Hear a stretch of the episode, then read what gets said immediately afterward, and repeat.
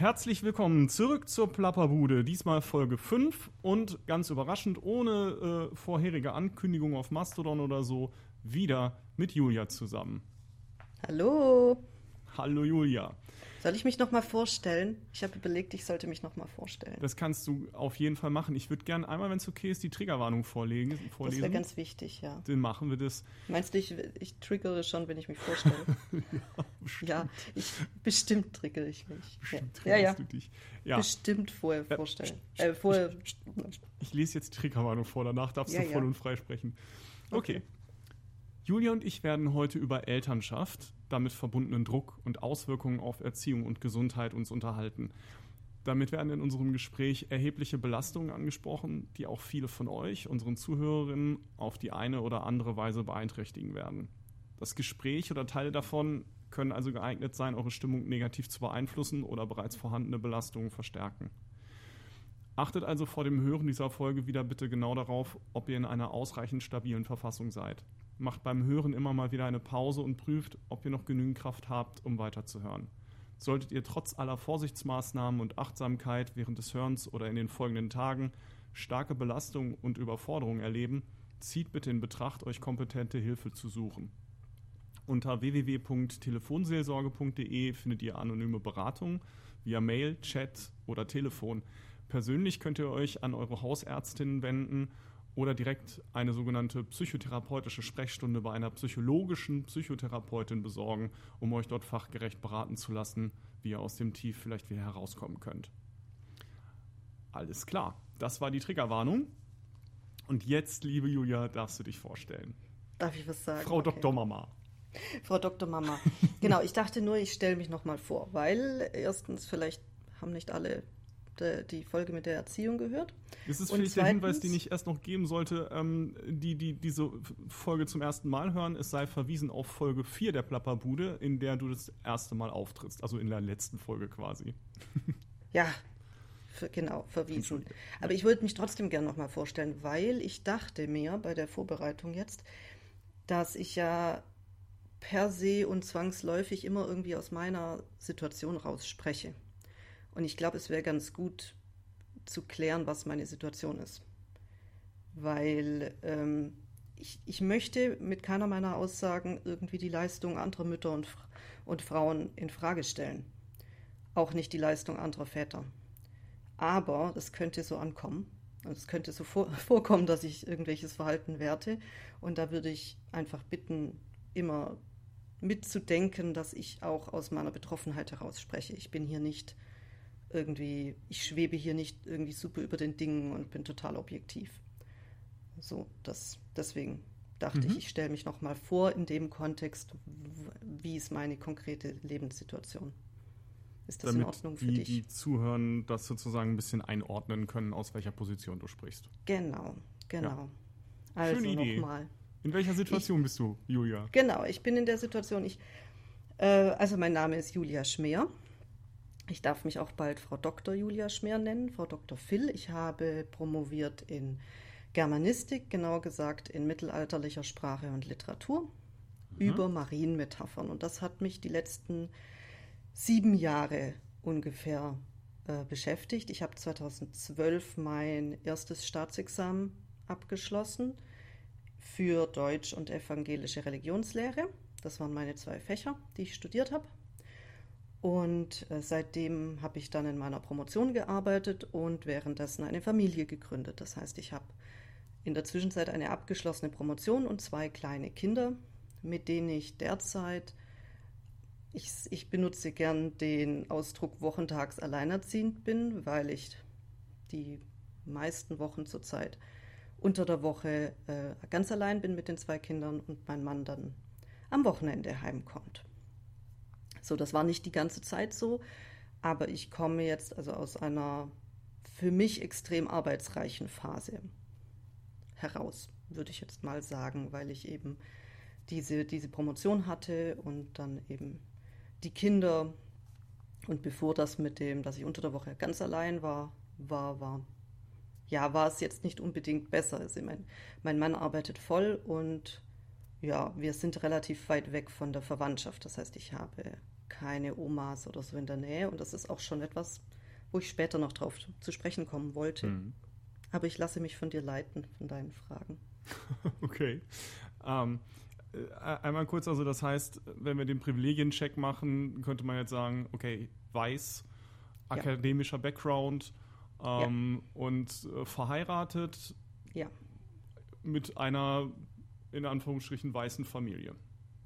Ja. ja. Überwiegend. Okay, und die, solche Background-Informationen, verstehe ich, sind natürlich wichtig immer zur Einordnung, wenn man über solche Themen spricht, genau. wo möglicherweise ähm, auch, auch andere äh, Marginalisationskriterien eine Rolle spielen könnten. Ja, so also ich kann hier nur aus Hautfarbe. meiner ziemlich privilegierten ähm, Situation berichten, berichten, zumindest authentisch berichten. Ja. So. Und wenn wir diesen Frame setzen, dann ähm, ist es möglicherweise auch ähm, etwas entspannter, darüber zu reden, ohne die Sorge zu haben, dass zu Recht sofort dann als Reaktion auf so eine Folge käme, aber du hast. genau. Okay. Ja, völlig in Ordnung. Äh, danke für diese Einordnung. Ähm, ich kann dann kurz noch mal vielleicht darauf eingehen und äh, sagen, warum eigentlich überhaupt diese zweite Folge so schnell nach der letzten. Ne, das war ja, also haben wir zumindest nicht angekündigt, war auch ursprünglich gar nicht so geplant, war eine Idee von vor, ich glaube etwa zwei Tagen, da habe ich dich gefragt, ob du da noch mal Bock drauf hättest. Und dann habe ich gesagt, wenn, dann aber heute. Ja, genau, weil die Zeit ist begrenzt und deswegen musste es auch schnell genau. gehen. Die Vorbereitung ist also auch nicht so riesig, aber wir, eigentlich bereiten wir auch gar keine oder haben wir gar keine neue Folge im Endeffekt vorbereitet, sondern ähm, ich habe die vierte Folge angehört. Ich habe auch Feedback von einer lieben Freundin bekommen, ähm, die mich auch nochmal darauf hingewiesen hat, ja, war ganz schön, aber ähm, dein Gast kommt irgendwie gar nicht so viel zu Wort, wie sie sich das gewünscht hätte. Ich kenne das von mir, ich höre mich gerne reden, in Anführungsstrichen, also nicht wirklich, aber wenn man mir den Rahmen gibt, quassel ich zu viel. Es ist ja auch so ein mit dem Geschlecht durchaus verlinktes Problem. Ähm, Dein Podcast heißt nicht umsonst Plapperbude. Plapperbude, exakt, ja. Ähm, und das hat aber dann zur Folge, dass, dass ähm, wir ganz viel über dieses Attachment Parenting gesprochen haben. Und das hat ganz viel Raum in dieser Folge eingenommen. Ähm, unser ursprünglicher Plan für die Folge war aber ja mal ein anderer. Also das, das Attachment Parenting habe ich da ja eigentlich damals dann irgendwann mal in meinem vorpreschenden, streberhaften Vorbereiten der, der Sendung irgendwie so da reingepresst. Ähm, und dann wurde mir bewusst, ja, aber das war eigentlich ursprünglich gar nicht das, was Julia vorgeschlagen hatte. Und dann habe ich auch gemerkt, ja, für diese eigentlichen Metathemen, die wir besprechen wollten, die heute Thema sein sollen, war dann am Ende ziemlich wenig Zeit. Ne? Also gerade als wir so ein bisschen ins Reden kamen und ins Austauschen kamen, dann waren dann plötzlich schon zweieinhalb Stunden vorbei und du hattest zu Recht irgendwie gar keine Zeit mehr. Ähm, und vor allen Dingen dein Kind im Hintergrund hatte keine Zeit mehr. Äh, und dann habe ich gedacht, ja komm, wenn da viel zu viel Homer und ähm, viel zu wenig Julia drin vorkommen, dann ist es vielleicht eine gute Idee, wenn wir einen Teil 2 machen und äh, diesmal machen wir es vielleicht besser. Oder ich mache es vielleicht besser. das, das werden wir sehen. Ich fand das ja auch ein interessantes Thema.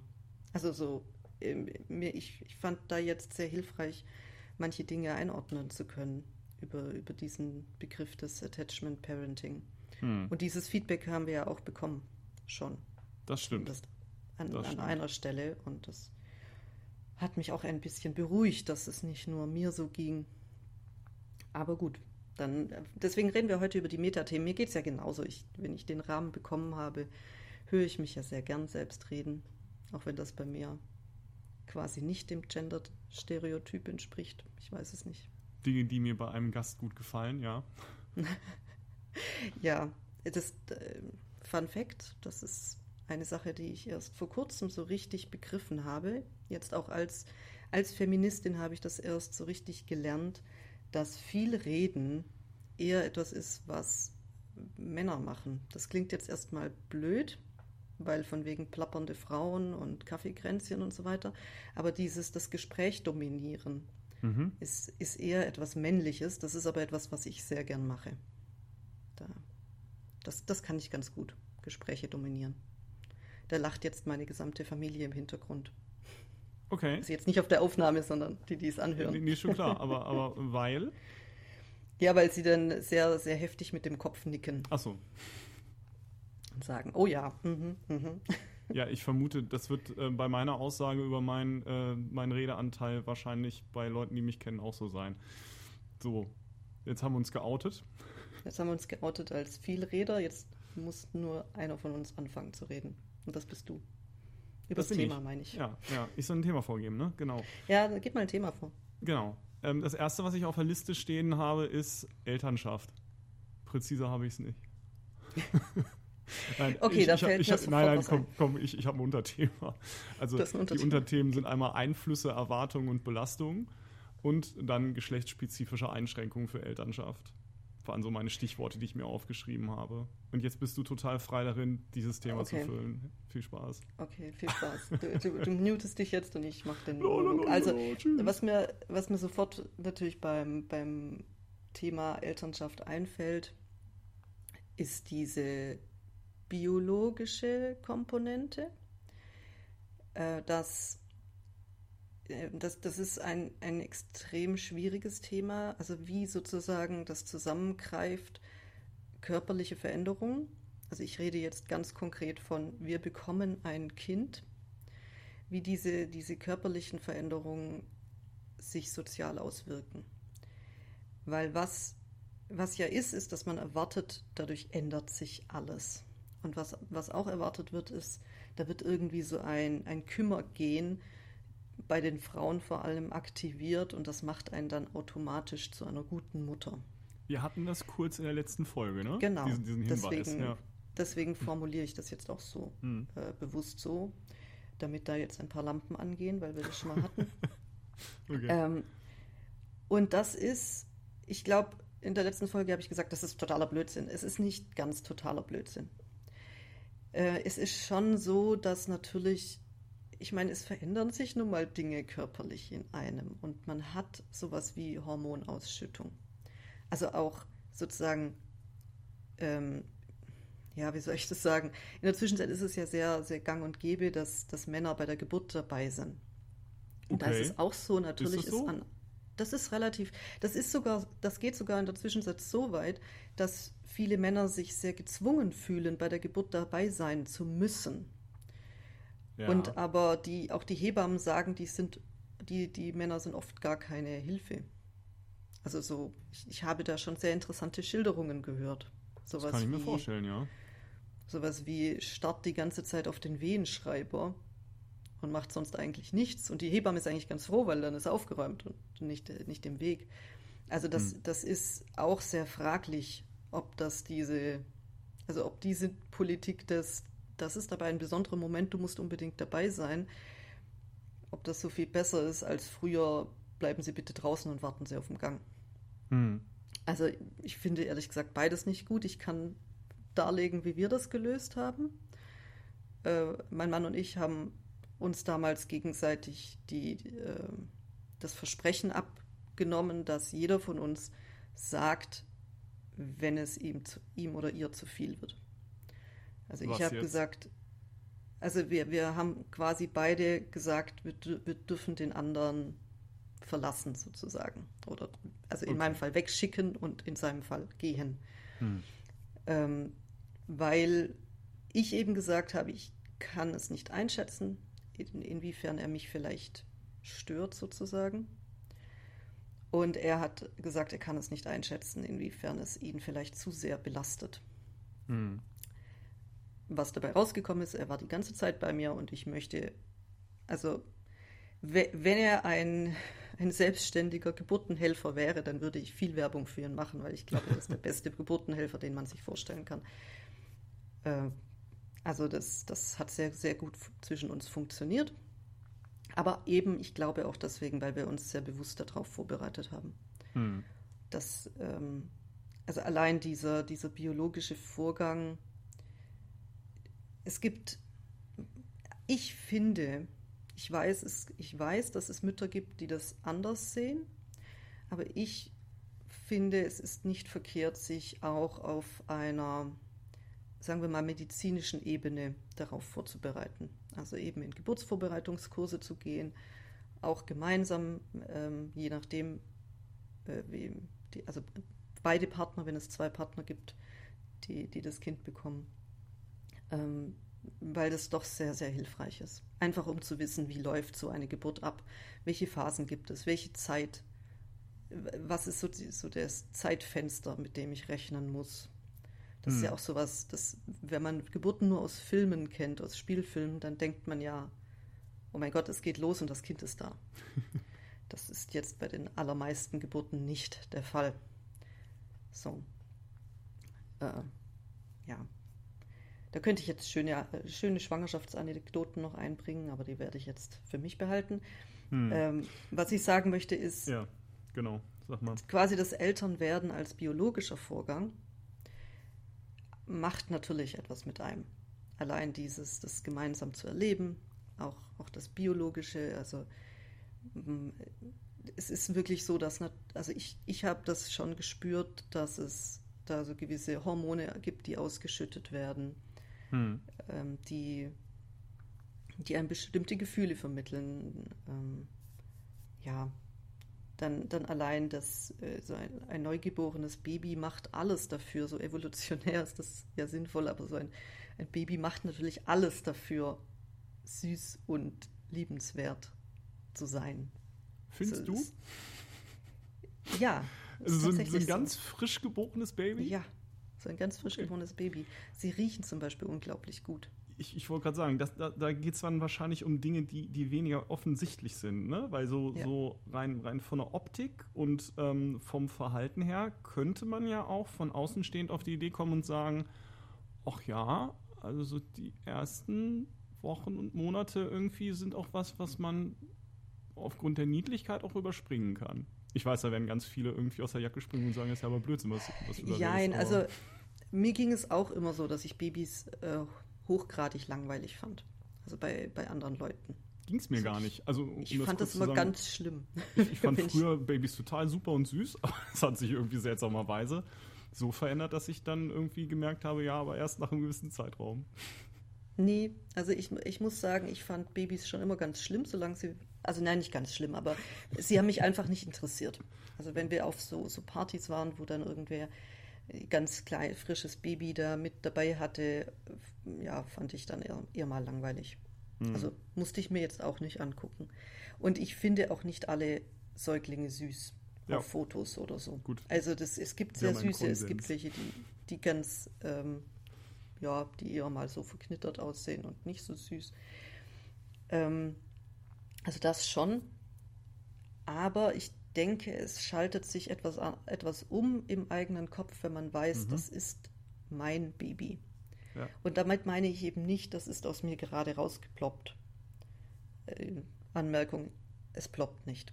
Ja, okay. Ähm, aber es ist sozusagen die, dieses sondern dass das passiert, das passiert woanders oder also das passiert nicht zwischen meinen Beinen, will ich damit sagen, sondern das passiert in meinem Kopf oder in meinem Herzen. Das, und somit komme ich jetzt auch so ein bisschen, kriege ich vielleicht die, die Kurve, dass ich auch noch äh, Adoptionseltern damit einschließen kann. Ähm, ich bereite mich ja in der Schwangerschaft vor auf mein Baby und ich habe ja schon in irgendeiner Form Kontakt zu meinem Baby, während es in meinem Bauch ist. Hm. So, den stelle ich her, indem ich irgendwie darauf achte, ah, spüre ich eine Bewegung, indem ich mir vorstelle, wie ist es da drin, indem ich durch zu Untersuchungen gehe und äh, irgendwie mich beraten lasse, indem ich eben zu Geburtsvorbereitungskursen gehe, mir vorstelle, wie ist es dann mit meinem Baby. Dadurch wächst ja eine Beziehung. Vergleichbar eben, wenn, wenn Eltern adoptieren möchten, haben die meistens eine Wartezeit äh, und stellen sich vor, wie ist das so. Ja. Und dann auch dieser ganz, also wirklich ganz basale Fakt, das Wissen, da ist jetzt ein Lebewesen, das ist auf mich angewiesen. Das hat jetzt niemand anderen mehr. Und das, das ist ein, ein Gefühl, ich, ich fange gleich an zu weinen, wenn ich mich da jetzt zu sehr reinsteige. Okay. Ähm, das ist so ein, ein überwältigendes Gefühl. Hm. Ähm, da wird, da ist das Baby dann plötzlich wirklich sehr, sehr süß. Beziehungsweise ja. sehr, äh, man kann, also ja, man möchte eben sich irgendwie kümmern. Aber das heißt auch, ähm, so, so, wie du es jetzt gerade beschreibst oder wie du es dir auch erklärst, mhm. ähm, klingt es jetzt für mich eher nicht so nach dieser klassisch biologistischen Erklärung, ne, wo man vielleicht sagt, ja, die Hormone verändern sich dann nun mal und irgendwie dein Gehirn wird ja auch umgestellt und so, sondern die Erklärung jetzt ist mehr darauf, sozusagen diese Erwartung und ich habe Zeit, mich darauf einzustellen und eine, also mich auf eine Beziehung halt einzulassen und die auch ja. im Prinzip begleitend aufzubauen. Genau. Also ich, ja. ich glaube auch, dass das der, der wichtigere Anteil ist. Ich glaube schon, dass es einen Instinktanteil gibt, woher der auch immer kommt. Und was dir vielleicht auch aufgefallen ist, ich habe versucht, das ein bisschen genderneutral zu formulieren, denn das ist etwas, was ich definitiv genauso bei meinem Mann auch beobachten konnte. Hm. Also die, ist es mir nicht, aber danke, dass du darauf hinweist. Ja, also hast du recht, so hast du es formuliert. Ähm, das ist nicht etwas, was bei mir allein passiert ist, sondern das, das ist bei ihm genauso passiert. Also es ist genauso, dass, dass er ähm, unsere Babys eben unwiderstehlich fand. So. Ja. Und äh, das und, und dieses, also man im, in, in, diesem Kontext äh, von, von so Eltern, Infomaterial, wird da auch oft äh, gern davon geredet, man verliebt sich ineinander. Ja. So die, die erste ja. Zeit äh, zusammen. Und das, das passiert eben schon. Ich kenne das auch von jemandem tatsächlich, der ähm, also Adoptionsvater ist. Mhm. Und ähm, äh, er und seine Partnerin haben halt nur jetzt mittlerweile zwei ähm, adoptierte Kinder, also keine, keine eigenen mhm. Kinder. Und als der ähm, so über Adoption irgendwie und sein, sein Erleben als, als Adoptionsvater ähm, mit mir gesprochen hat, mir davon erzählt hat, fand ich das auch ganz spannend, dass er genau von diesem sich in ein Kind verlieben sprach. Ja. Ähm, in dieser ganz anderen, ähm, in dieser ganz anderen Form. Und das fand ich auch sehr spannend, ja. Genau, deswegen nehme ich auch an, dass das, dass das ein Vorgang ist, der nicht nichts damit zu tun hat, dass ich eine Frau bin.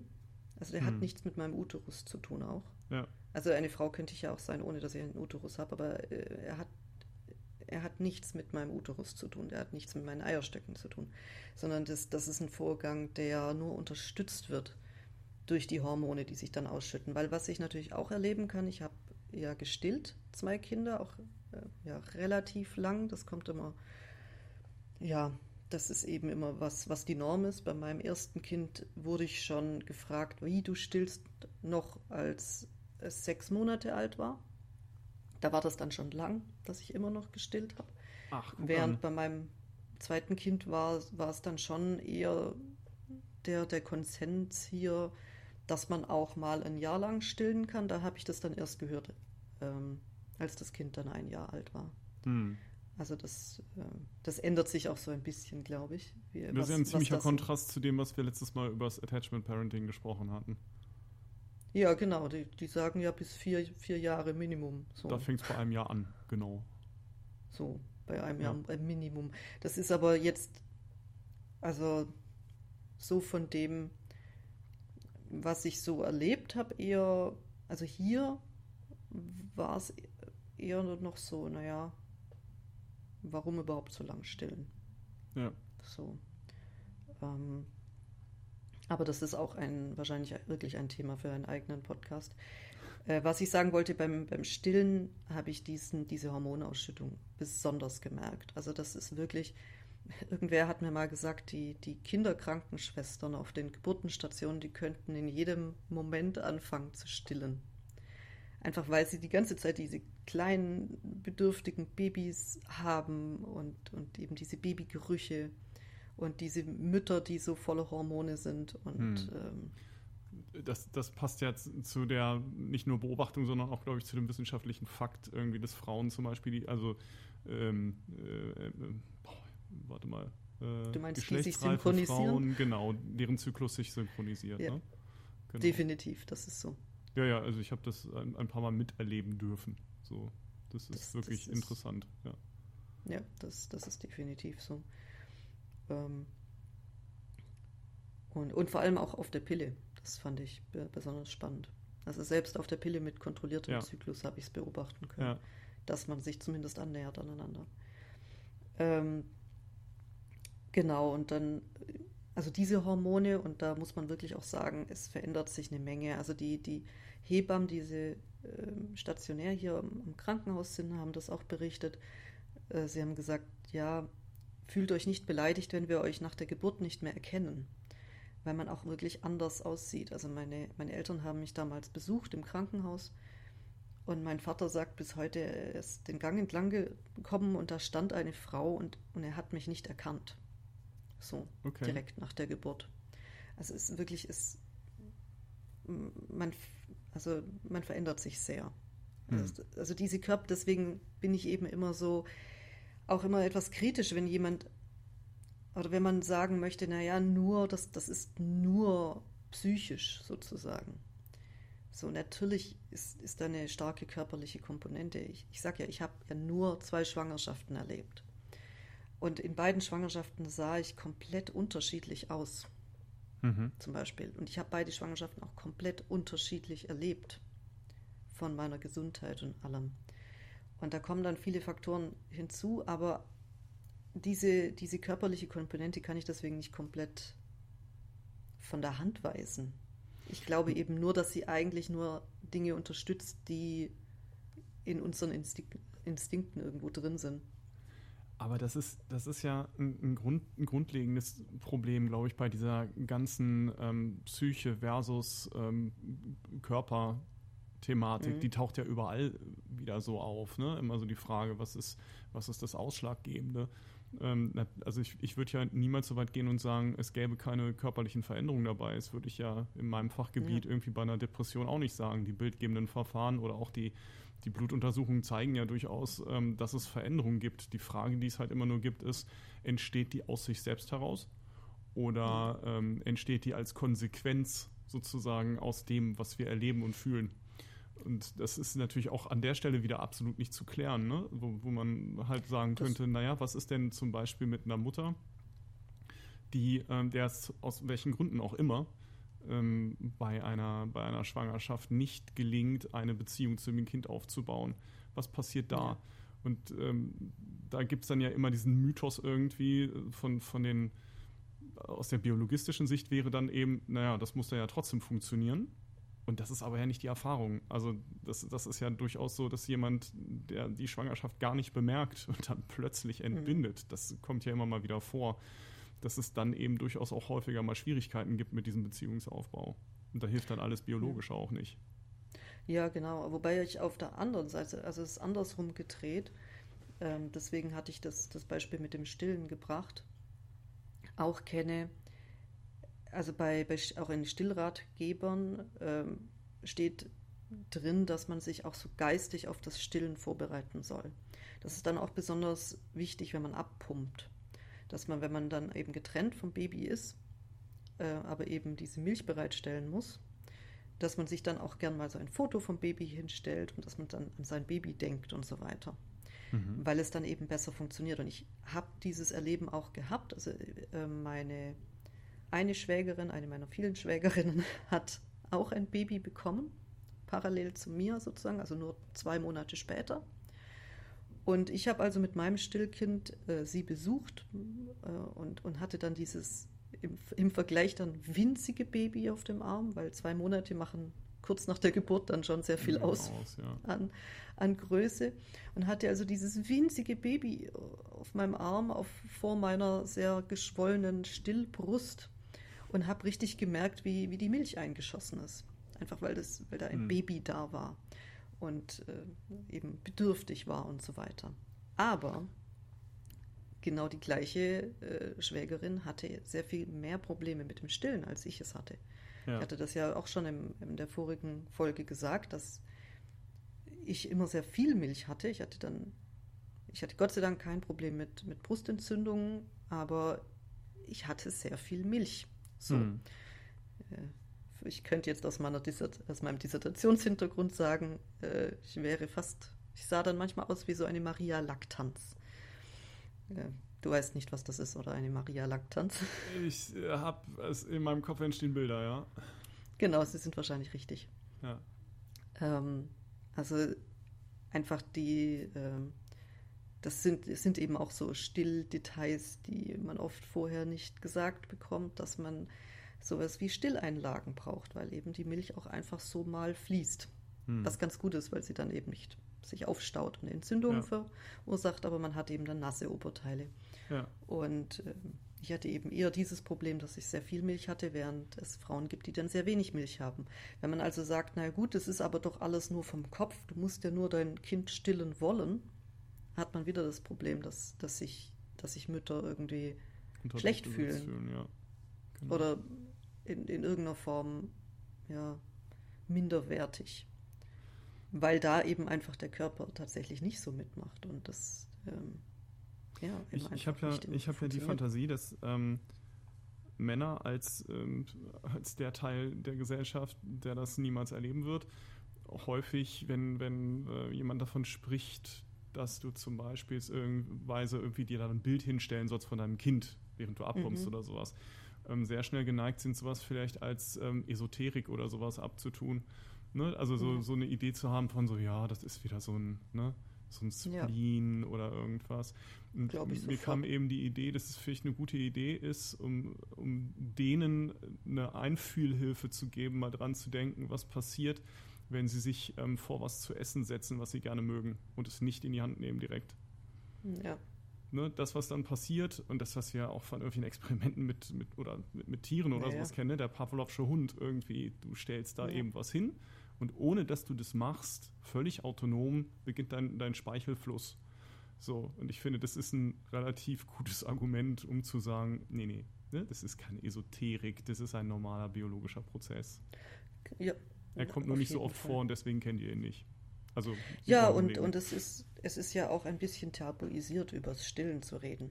Also Sicherlich, ich, ich ja. denke mal, äh, es gibt vielleicht doch einige Leute, denen das jetzt schon zu zu direkt ist, wie ich das, äh, das jetzt hier so dargestellt habe hm. oder darüber geredet habe. Vielleicht ähm, hätte ich das ähm, in der Triggerwarnung aufnehmen müssen.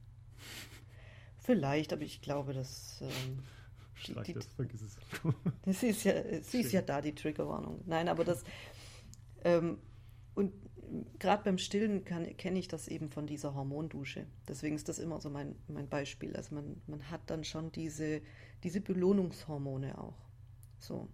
Also blöd gesagt, im, im, im, Sinne von, es ist belohnend, das meinst du, oder? Nein, im Sinne von, es fühlt sich an, als würde man geduscht werden. Das ist Aha, ein, ein okay. Ganzkörpergefühl. Also bei mir war das so, dass ich ein, also besonders am, am, Anfang diesen, also richtig so ein, ein Kribbeln hatte vom Kopf bis, bis zu den Füßen runter, hm. wenn, ich, wenn ich gestillt habe. Also es ist, es ist ein, es ist fast nicht mal nur schön sozusagen. Das Stillen tut auch weh, besonders am Anfang. Ja. Also man sagt immer so, die, die ersten vier Wochen oder vier bis sechs Wochen sogar muss man durch, weil es wirklich auch schmerzhaft ist. Äh, aber man hat eben auch diese, ja, ich, ich habe kein anderes Wort, äh, keine andere Beschreibung dafür als Hormondusche, weil es sich wirklich geduscht anfühlt. Also es ist ein, ein Ganzkörper. Und wenn, wenn du jetzt Hormondusche sagst, ähm, was, was ist dein, dein Konzept, was da passiert? Ich würde vermuten, dass ähm, diese Belohnungshormone ausgeschüttet werden. Also ich, ich, ich winde mich gerade drum herum, es mit, äh, mit sexuellen Aktivitäten zu vergleichen. Warum? Aber es, ähm, weil, weil ich das immer schwierig finde, das äh, Stillen zu sexualisieren. Ja, also, also es geht ja nicht darum, es ist zu sexualisieren im Sinne von, dass irgendwie, ähm, also ich, ich, ich, ich dachte nämlich auch gerade darüber nach, bevor du es jetzt ansprachst. Und ich habe halt gedacht, naja, also selbst wenn wir es nicht sexualisieren, aber mal darüber reden, irgendwie, da, da ist ja eine Reizung an einer erogenen Zone, oder nicht? Ja, das und, und dieses, ähm, ja. Und, und, da ist die Körpernähe oder, irgendwie ja. natürlich, ne? die Körpernähe, aber auch einfach, ich würde einfach sagen, die, die Qualität dieser Empfindung kenne ich sonst nur von eher se sexuellen ja. Sachen. Aber oder vielleicht von, von sowas wie, wenn man massiert wird. Ja. Was ja jetzt auch eher unsexuell sein ich, kann, aber. Ich kam jetzt halt auch drauf, ähm, diese, diese Kombination eben, die du ansprichst, sozusagen mhm. aus einem leidvollen Gefühl, also Schmerz mhm. im Grunde, ähm, ja. und ist aber trotzdem nicht als so negativ zu betrachten, dass man will, also dass, dass man es auf, auf jeden Fall abstellen möchte, sondern es ist so dieses, wo mir sehr schnell dieser Begriff des bittersüß irgendwie in, in den Kopf kommt. Ja. Passt das? Ja, das passt. Das, das, also, wie gesagt, ich kann eben hier auch nur aus meiner Empfindung reden. Das, das mhm. ist auch nochmal schwierig. Also ich möchte jetzt nicht sagen, dass das für andere genauso sein muss. Genau, nicht allgemeingültig. Aber ich, ich als niemals Wissender irgendwie kann ja auch nichts anderes machen, als zuzuhören und mal so versuchen, darauf einzusteigen ja. und herauszufinden, wie es sein mag. Weil ehrlich gesagt, ähm, wenn du nicht gerade Vater wirst, machst du dir als Mann da genau gar keine Gedanken drum. Ja, wahrscheinlich. Was nicht und, heißt, dass es nicht relevant ist. Ja. Aber das ist, das ist auch so ein eigenes Thema. Ich glaube, da möchte ich nicht abschweifen. Ich, ich äh, hatte noch irgendwie einen, einen Gedanken ähm, zu dieser, dieser körperlichen, also dieser, ich, man, vielleicht könnte man es so nennen, eine körperliche Bindungskomponente. Mhm. Ähm, weil da, da, entsteht natürlich auch Bindung oder es, es ähm, Nein, ich fange nochmal an eine körperliche Komponente, die man sich vielleicht vorstellen kann, ist, ich habe mich ja dann sehr kühn nahe, nahe gefühlt. So, äh, das ist ja auch sowas, was man irgendwie kennt, diese Schilderung, dass Kühe anfangen zu schreien, wenn sie nicht gemolken werden, weil eben dann das, das Euter voller Milch ist und wehtut. Und das gleiche passiert mit Brüsten auch. Die sind dann voller Milch und die tun weh und man möchte, dass das irgendwie diesen, diesen, dieses Spannungsgefühl loswerden. Okay, ja. Also, aber ich wehre mich auch dagegen zu sagen, sozusagen alles Positive am Stillen ist bloß, dass dieser Druck weggeht. So. Das wäre es jetzt auch ja. nicht. Das ist es auch nicht. Also es ist natürlich ja. auch irgendwie noch mehr. Jetzt un, ganz unspirituell einfach mehr. Nicht, nicht nur, okay, ich habe ich hab irgendwie ein Spannungsgefühl irgendwo und es passiert etwas, dass das weggeht. Das wäre wär vielleicht jetzt auch Nein, zu aber wenig. Das, das, das, ist ja auch nicht notwendig, sondern es reicht ja auch, das als, als einen von mehreren, eine von mehreren Zutaten irgendwie zu verstehen, die daraus sozusagen den Cocktail macht, irgendwie, ja, der schmeckt. Ja, also hoffentlich dem Baby. Ja, aber hoffentlich auch eben dir. Also das ist ja das, das ja. worum es ja auch gerade geht irgendwie. Also warum, warum empfindest du das, das Stillen als oder hast du das Stillen als offensichtlich auch befriedigend und wichtig für dich empfunden? Ähm, da finde ich halt auch diesen Hinweis wichtig zu sagen, naja, aber es gibt schon auch offensichtlich ähm, Frauen, die, die von dieser Wahrnehmung abweichen und das ist offensichtlich legitim. Ja. ja. Genau. Aber ähm, dass, dass es grundsätzlich das, ja erstmal nur darum geht, erstmal diese, diese eine Wahrnehmung zu erklären, irgendwie, warum äh, empfindet ein Mensch möglicherweise diesen Vorgang als befriedigend, der ja erstmal von außen betrachtet sehr profan aussehen mag. Ja, gut. Was heißt sehr profan? Also wenn ich, wenn ich daran denke, wie, wie schockiert manche Menschen sind, wenn in der Öffentlichkeit gestillt wird, habe ich ja schon den Verdacht, dass sie denken, es ist primär Befriedigung der Mutter, das Ganze. Echt? Okay. Ja, das definitiv. So also krass, ja. Das doch, das ist definitiv so. Es ist, ich habe den Eindruck, dass es in Deutschland nicht ganz so schlimm ist. Also ich weiß, hier in, in Passau zum Beispiel gibt es einige Cafés, die auch so, äh, so Sticker an den Türen haben. Die heißen Prost und die sind für Pro Stillen. Also es sind sozusagen stillfreundliche Cafés. Ja. Und äh, da, wird, da wird man eben nicht dumm angeguckt. Das kann ich auch sehr empfehlen, Eltern, dass sie auf solche, auf solche Sachen achten, weil das wirklich so ist. Also meine, meine Erfahrung ist, dass, dass eine gewisse positive Grundhaltung Kindern gegenüber allen den Aufenthalt in Cafés erleichtert oder mhm. schöner macht. Ähm, also deswegen habe ich den Eindruck, es ist hier in Deutschland nicht ganz so krass mit dem öffentlichen Stillen.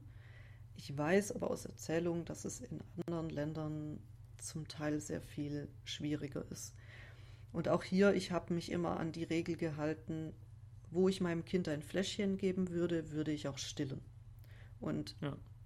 wenn man jetzt denkt, ich rede eben nicht von meinen Kindern, wie sie jetzt sind, dass sie selbstständig eine Flasche in der Hand halten können und rumlaufen und dann nebenher ihr Wasser trinken, sondern ich rede von einem kleinen Baby, dem man die Flasche halten muss und man muss das Baby halten und man muss eine gewisse Ruhe schaffen, dass das manche Babys können nicht so gut trinken, das müssen sie auch erstmal lernen. Das heißt, also ich rede jetzt schon von einem Vorgang, der eine gewisse Ruhe und Heimeligkeit und Geborgenheit erfordert. Und, und das war sozusagen mein, mein Kriterium. Das heißt aber, ich habe durchaus schon in der Hemdenabteilung in einem Bekleidungshaus gestillt, einfach weil da war wenig los, da waren, war ein Sessel, da saß ich dann ganz geborgen. Das, das ist, finde ich, in Ordnung. Ähm, aber da muss auch jede ihr eigene. Hast du eine, also grundsätzlich eine Definition davon, was denn für dich etwas nicht in Ordnung macht? Also wo würdest du das nicht tun? Das Stillen? Ja. Ich würde es wahrscheinlich, also ich habe es vermieden, auf zu belebten Plätzen zu stillen. Genau, aber da also geht es nicht so darum, irgendwie, ähm, wie die belebten Plätze das finden, oder? Für mich jetzt persönlich nicht. Ja. Da bin ich relativ hardcore. Also das, das Abenteuerlichste, wo ich mal gestillt habe, da gibt es sogar einen, einen Blog, einen Blogpost von mir dazu. Äh, das ist der Blogpost mit, ähm, wie hieß denn der? Ich weiß gar nicht mehr, wie er hieß. Aber das, das war, wie wir den O-Mann-Schalter entdeckt haben. Äh, und da habe ich in einer Aha. überfüllten Wartehalle im Stehen gestillt. Und da habe ich mich dann gegen die Wand gedreht. Also ich habe mich in eine Ecke gestellt und gegen die Wand gedreht, aber es waren sehr viele Menschen da und ich musste im Stehen stillen. Das war eine sehr interessante Erfahrung. Aber für mich jetzt persönlich, ich bin da doch relativ, ähm, ja, ich nehme da nicht so, also ich habe da nicht jetzt so unglaublich viel Rücksicht genommen. Aber Worauf denn eigentlich? Also, also, also auf das, ob andere Leute sich gestört fühlen oder nicht. So. Und das ist ja, also ne, du sagst das so selbstverständlich und in meinem Kopf ne, entsteht auch sofort mhm. selbstverständlich diese Blase mit dem, dass da könnten Leute ja sagen, sie nehmen Anstoß mhm. daran, aber eine Sekunde drüber nachgedacht, ist es, ist das doch völliger Blödsinn. Also ich meine, wo, worauf beruht es? Es beruht im Endeffekt tatsächlich auf sexueller Scham, oder täusche ich mich? Ja, das ist, beruht darauf, dass ja Leute sich gestört fühlen könnten, weil sie meine nackte Brust sehen. Genau. Und ich meine, es ist erfordert natürlich auch Übung. Jetzt gerade so beim ersten Kind ganz am Anfang war ich schon sehr dankbar, wenn ich mich hinter irgendwas setzen konnte, dass ich einfach nicht minutenlang oben ohne da sitze, bis ich mich organisiert hatte. Hm. Das war jetzt einfach beim zweiten Kind, wo ich dann schon so ein paar Handgriffe kannte, nicht mehr so. Aber es gibt einen Grund zum Beispiel, warum ich sehr gern weite Strickjacken trage. Hm. Aber es ist im, im Endeffekt ja tatsächlich so, es basiert auf, auf, auf diesem gesellschaftlichen Dogma irgendwie, dass, dass der weibliche Oberkörper ähm, anstößig ist und der männliche nicht, oder? Ja, ja. Im Endeffekt. Ich, ich nehme schon an, dass es darauf basiert. Das, das ist sozusagen der, der weibliche Oberkörper, das ist was, was Männern gefallen soll. So ein Problem, bei dem man ja schon auch sagen kann, eigentlich etwas, woran man eigentlich schon im Sommer jederzeit Anstoß nehmen sollte. Also nicht an dem ja. weiblichen Oberkörper, sondern an der Tatsache, dass ähm, ich alleine in der Badehose durch die Gegend laufen kann und ähm, wenn du das und als Frau nicht. tust, bist du Erregung öffentlichen Ärgernisses. Ja. Es sei denn, du bist an einem spezifischen Ort, wo das ausdrücklich erlaubt ist, aber du brauchst die ausdrückliche Erlaubnis der Gesellschaft irgendwie, dass du dich obenrum freimachen darfst. Ja. ja. Und äh, was ich fast noch schlimmer finde, ist, es ist bei, bei mir als Frau besonders dann ein öffentliches Ärgernis, wenn mein Oberkörper nicht mehr gefällt. Ja, und ich habe auch den, ist, ne? ja. ja. und ich habe auch den Verdacht, dass das hinter dieser ähm, die, diesem kritischen Blick aufs Stillen ist. Weil da ist dann eine junge, potenziell attraktive Frau mit, ja, phasenweise ja auch sehr, sehr vollen, prallen Brüsten. Und an diesen Brüsten hängt fieserweise also ein Kind, also etwas, was, was nicht sexualisiert werden sollte. Mhm. Und das stört natürlich so den, der Sex, den sexualisierten so, Blick auf meine Brüste. Ja, beziehungsweise berührt es eventuell nochmal eine Ecke stärker das innere Tabu, ne?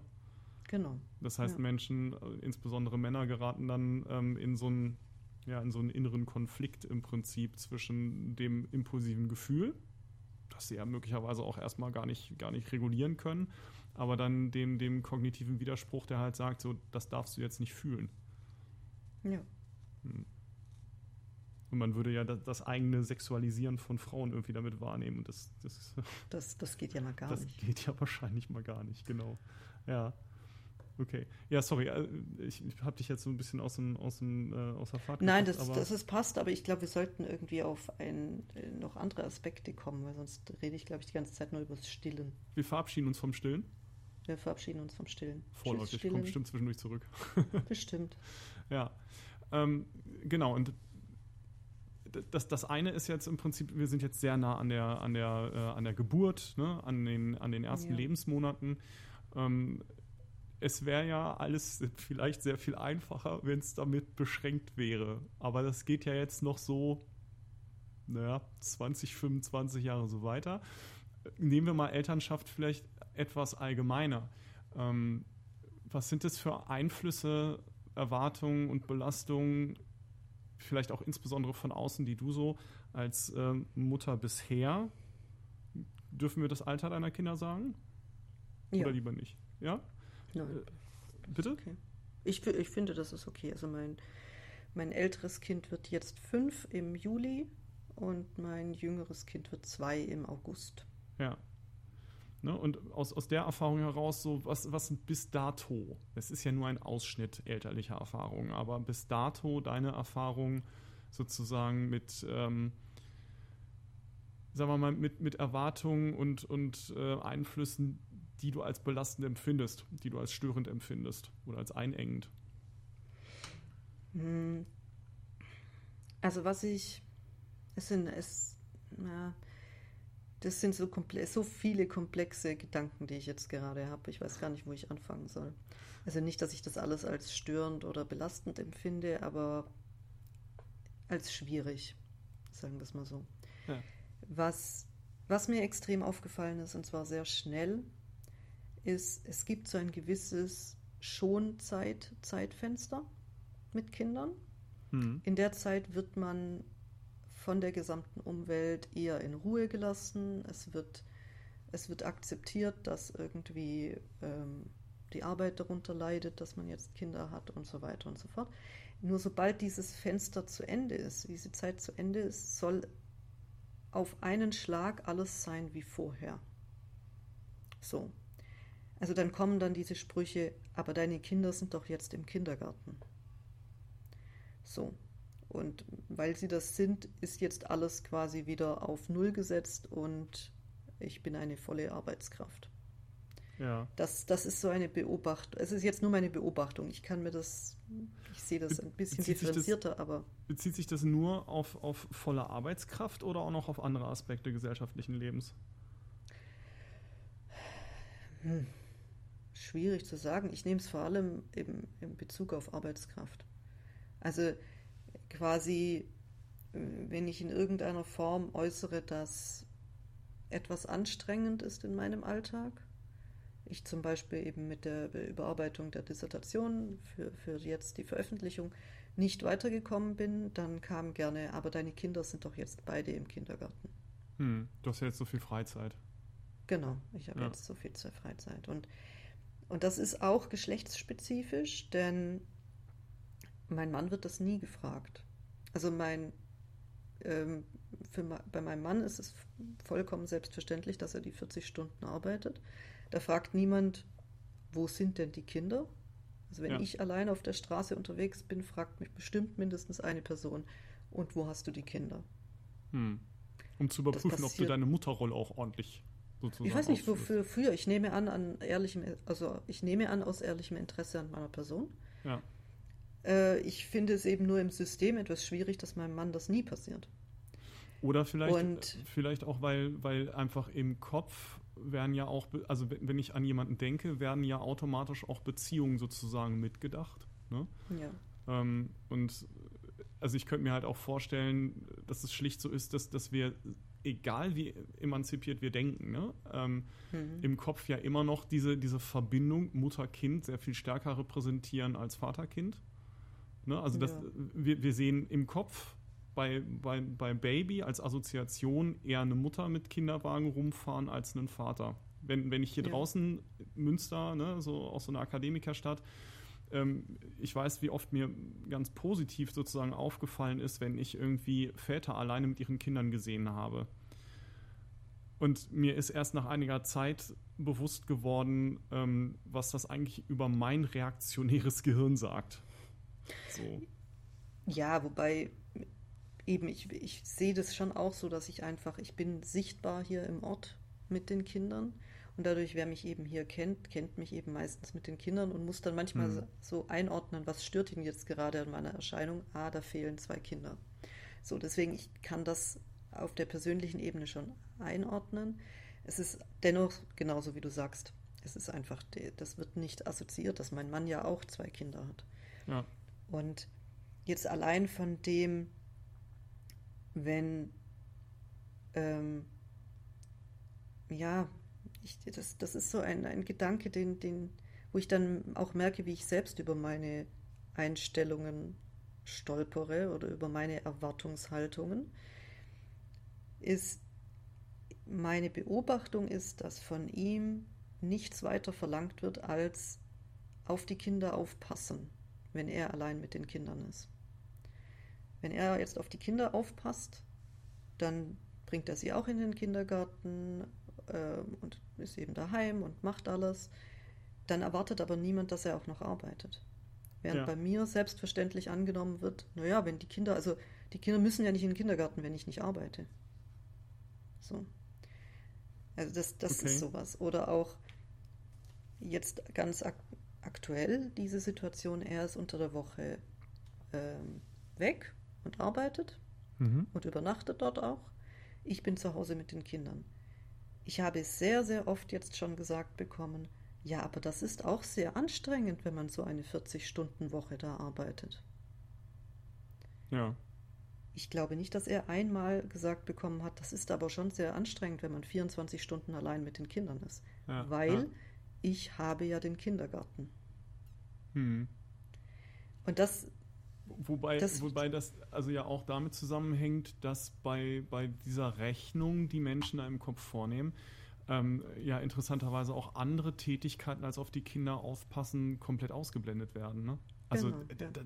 niemand, also oder keine Frau bleibt ja alleine zu Hause mit den Kindern und kümmert sich die Zeit lang nur um die Kinder. Also sie, du nimmst ja niemals ja. dann nur sozusagen die Tätigkeit einer Erzieherin wahr, und spielst den Tag mit den Kindern, sozusagen, was ja auch eine total mhm. abwertende mhm. Sichtweise auf Erzieherinnen ist, sondern ja. ähm, es ist ja faktisch so, dass du äh, parallel Haushaltsführung machst, Haushaltsmanagement, ähm, die gesamte Gesundheitsfürsorge der Kinder regelst, äh, also alles, plus dann ja im Zweifel sogar noch ähm, die Bedürfnisse deines Partners mitdenkst, ne?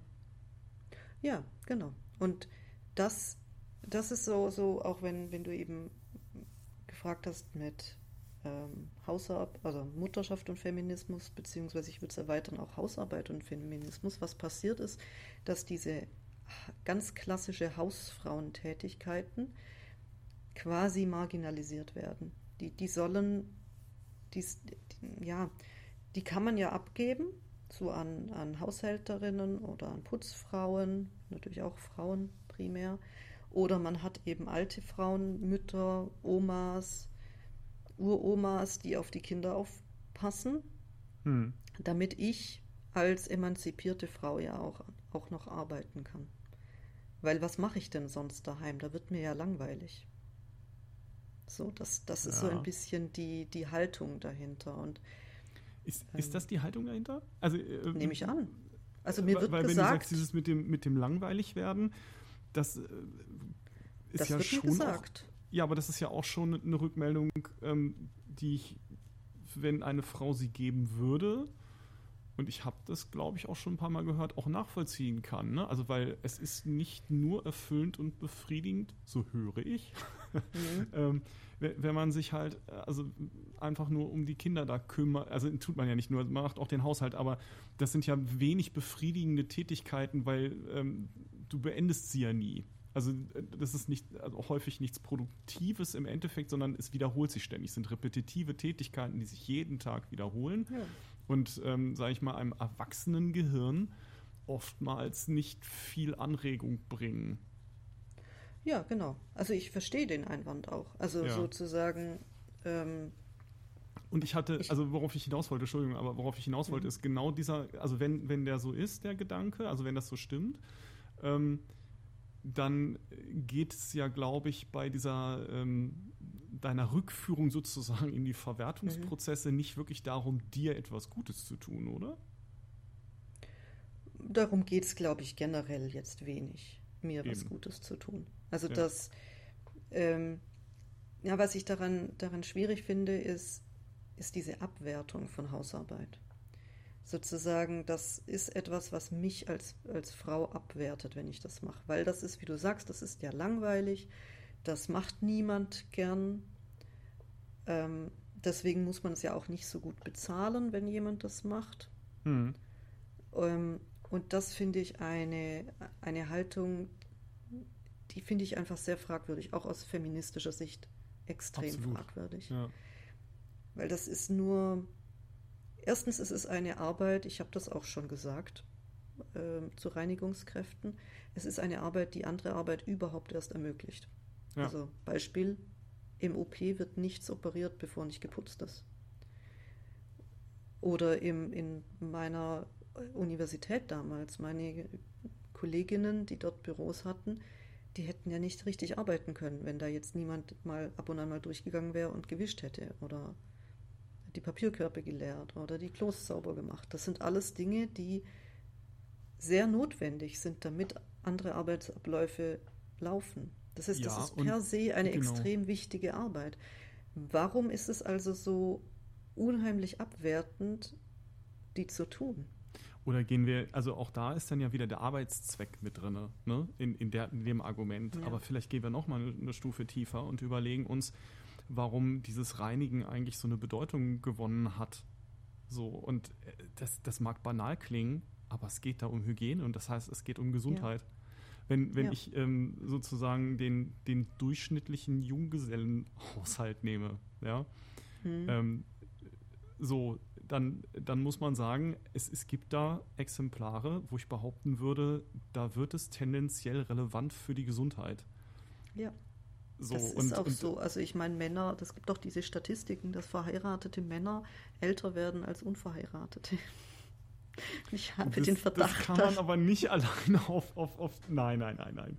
Also, nein, aber das. Ich, ich kann es nicht beweisen, vielleicht hast du recht, aber äh, sagen wir, es ist also einer von sehr vielen Faktoren. Ja, also ich glaube schon, dass das mit ein, eine Rolle spielt. Nein, ich das weiß ist. Nicht, ob das, also, aber ich. ich naja, Sagen wir es, nein, lass es uns positiv formulieren. Ich finde es sehr wünschenswert und ich beobachte, dass das passiert, dass Männer mehr anerzogen und gelernt bekommen, gelehrt bekommen von ihren Eltern, wie man um sich selbst, für sich selbst sorgt. Körperhygiene, Aufräumen, Putzen. Das sind Stopp, das Dinge. Habe das habe ich nicht verstanden. Das kriegen Männer mehr beigebracht? Nein, mehr als früher. Ah, mehr okay, als früher wollte okay. ich sagen. Also ich, ich, das ist etwas, was man wirklich, würde ich jetzt mal sagen, im Sinne der Gleichberechtigung schon sehen kann, dass das von, von Jungs und Mädchen erwartet wird, dass sie reinlich ja. sind. Und, so und wenn, wir, also wenn das wir das sagen, dann sprechen wir hier natürlich von Mittelwerten. Ja, natürlich von Mittelwerten ja. und jetzt nur von meiner Beobachtung, aber ja. äh, im, im Positiven würde ich sagen, das ist einfach sehr notwendig, dass alle Geschlechter lernen, sich selbst und ihre Umwelt sauber zu halten.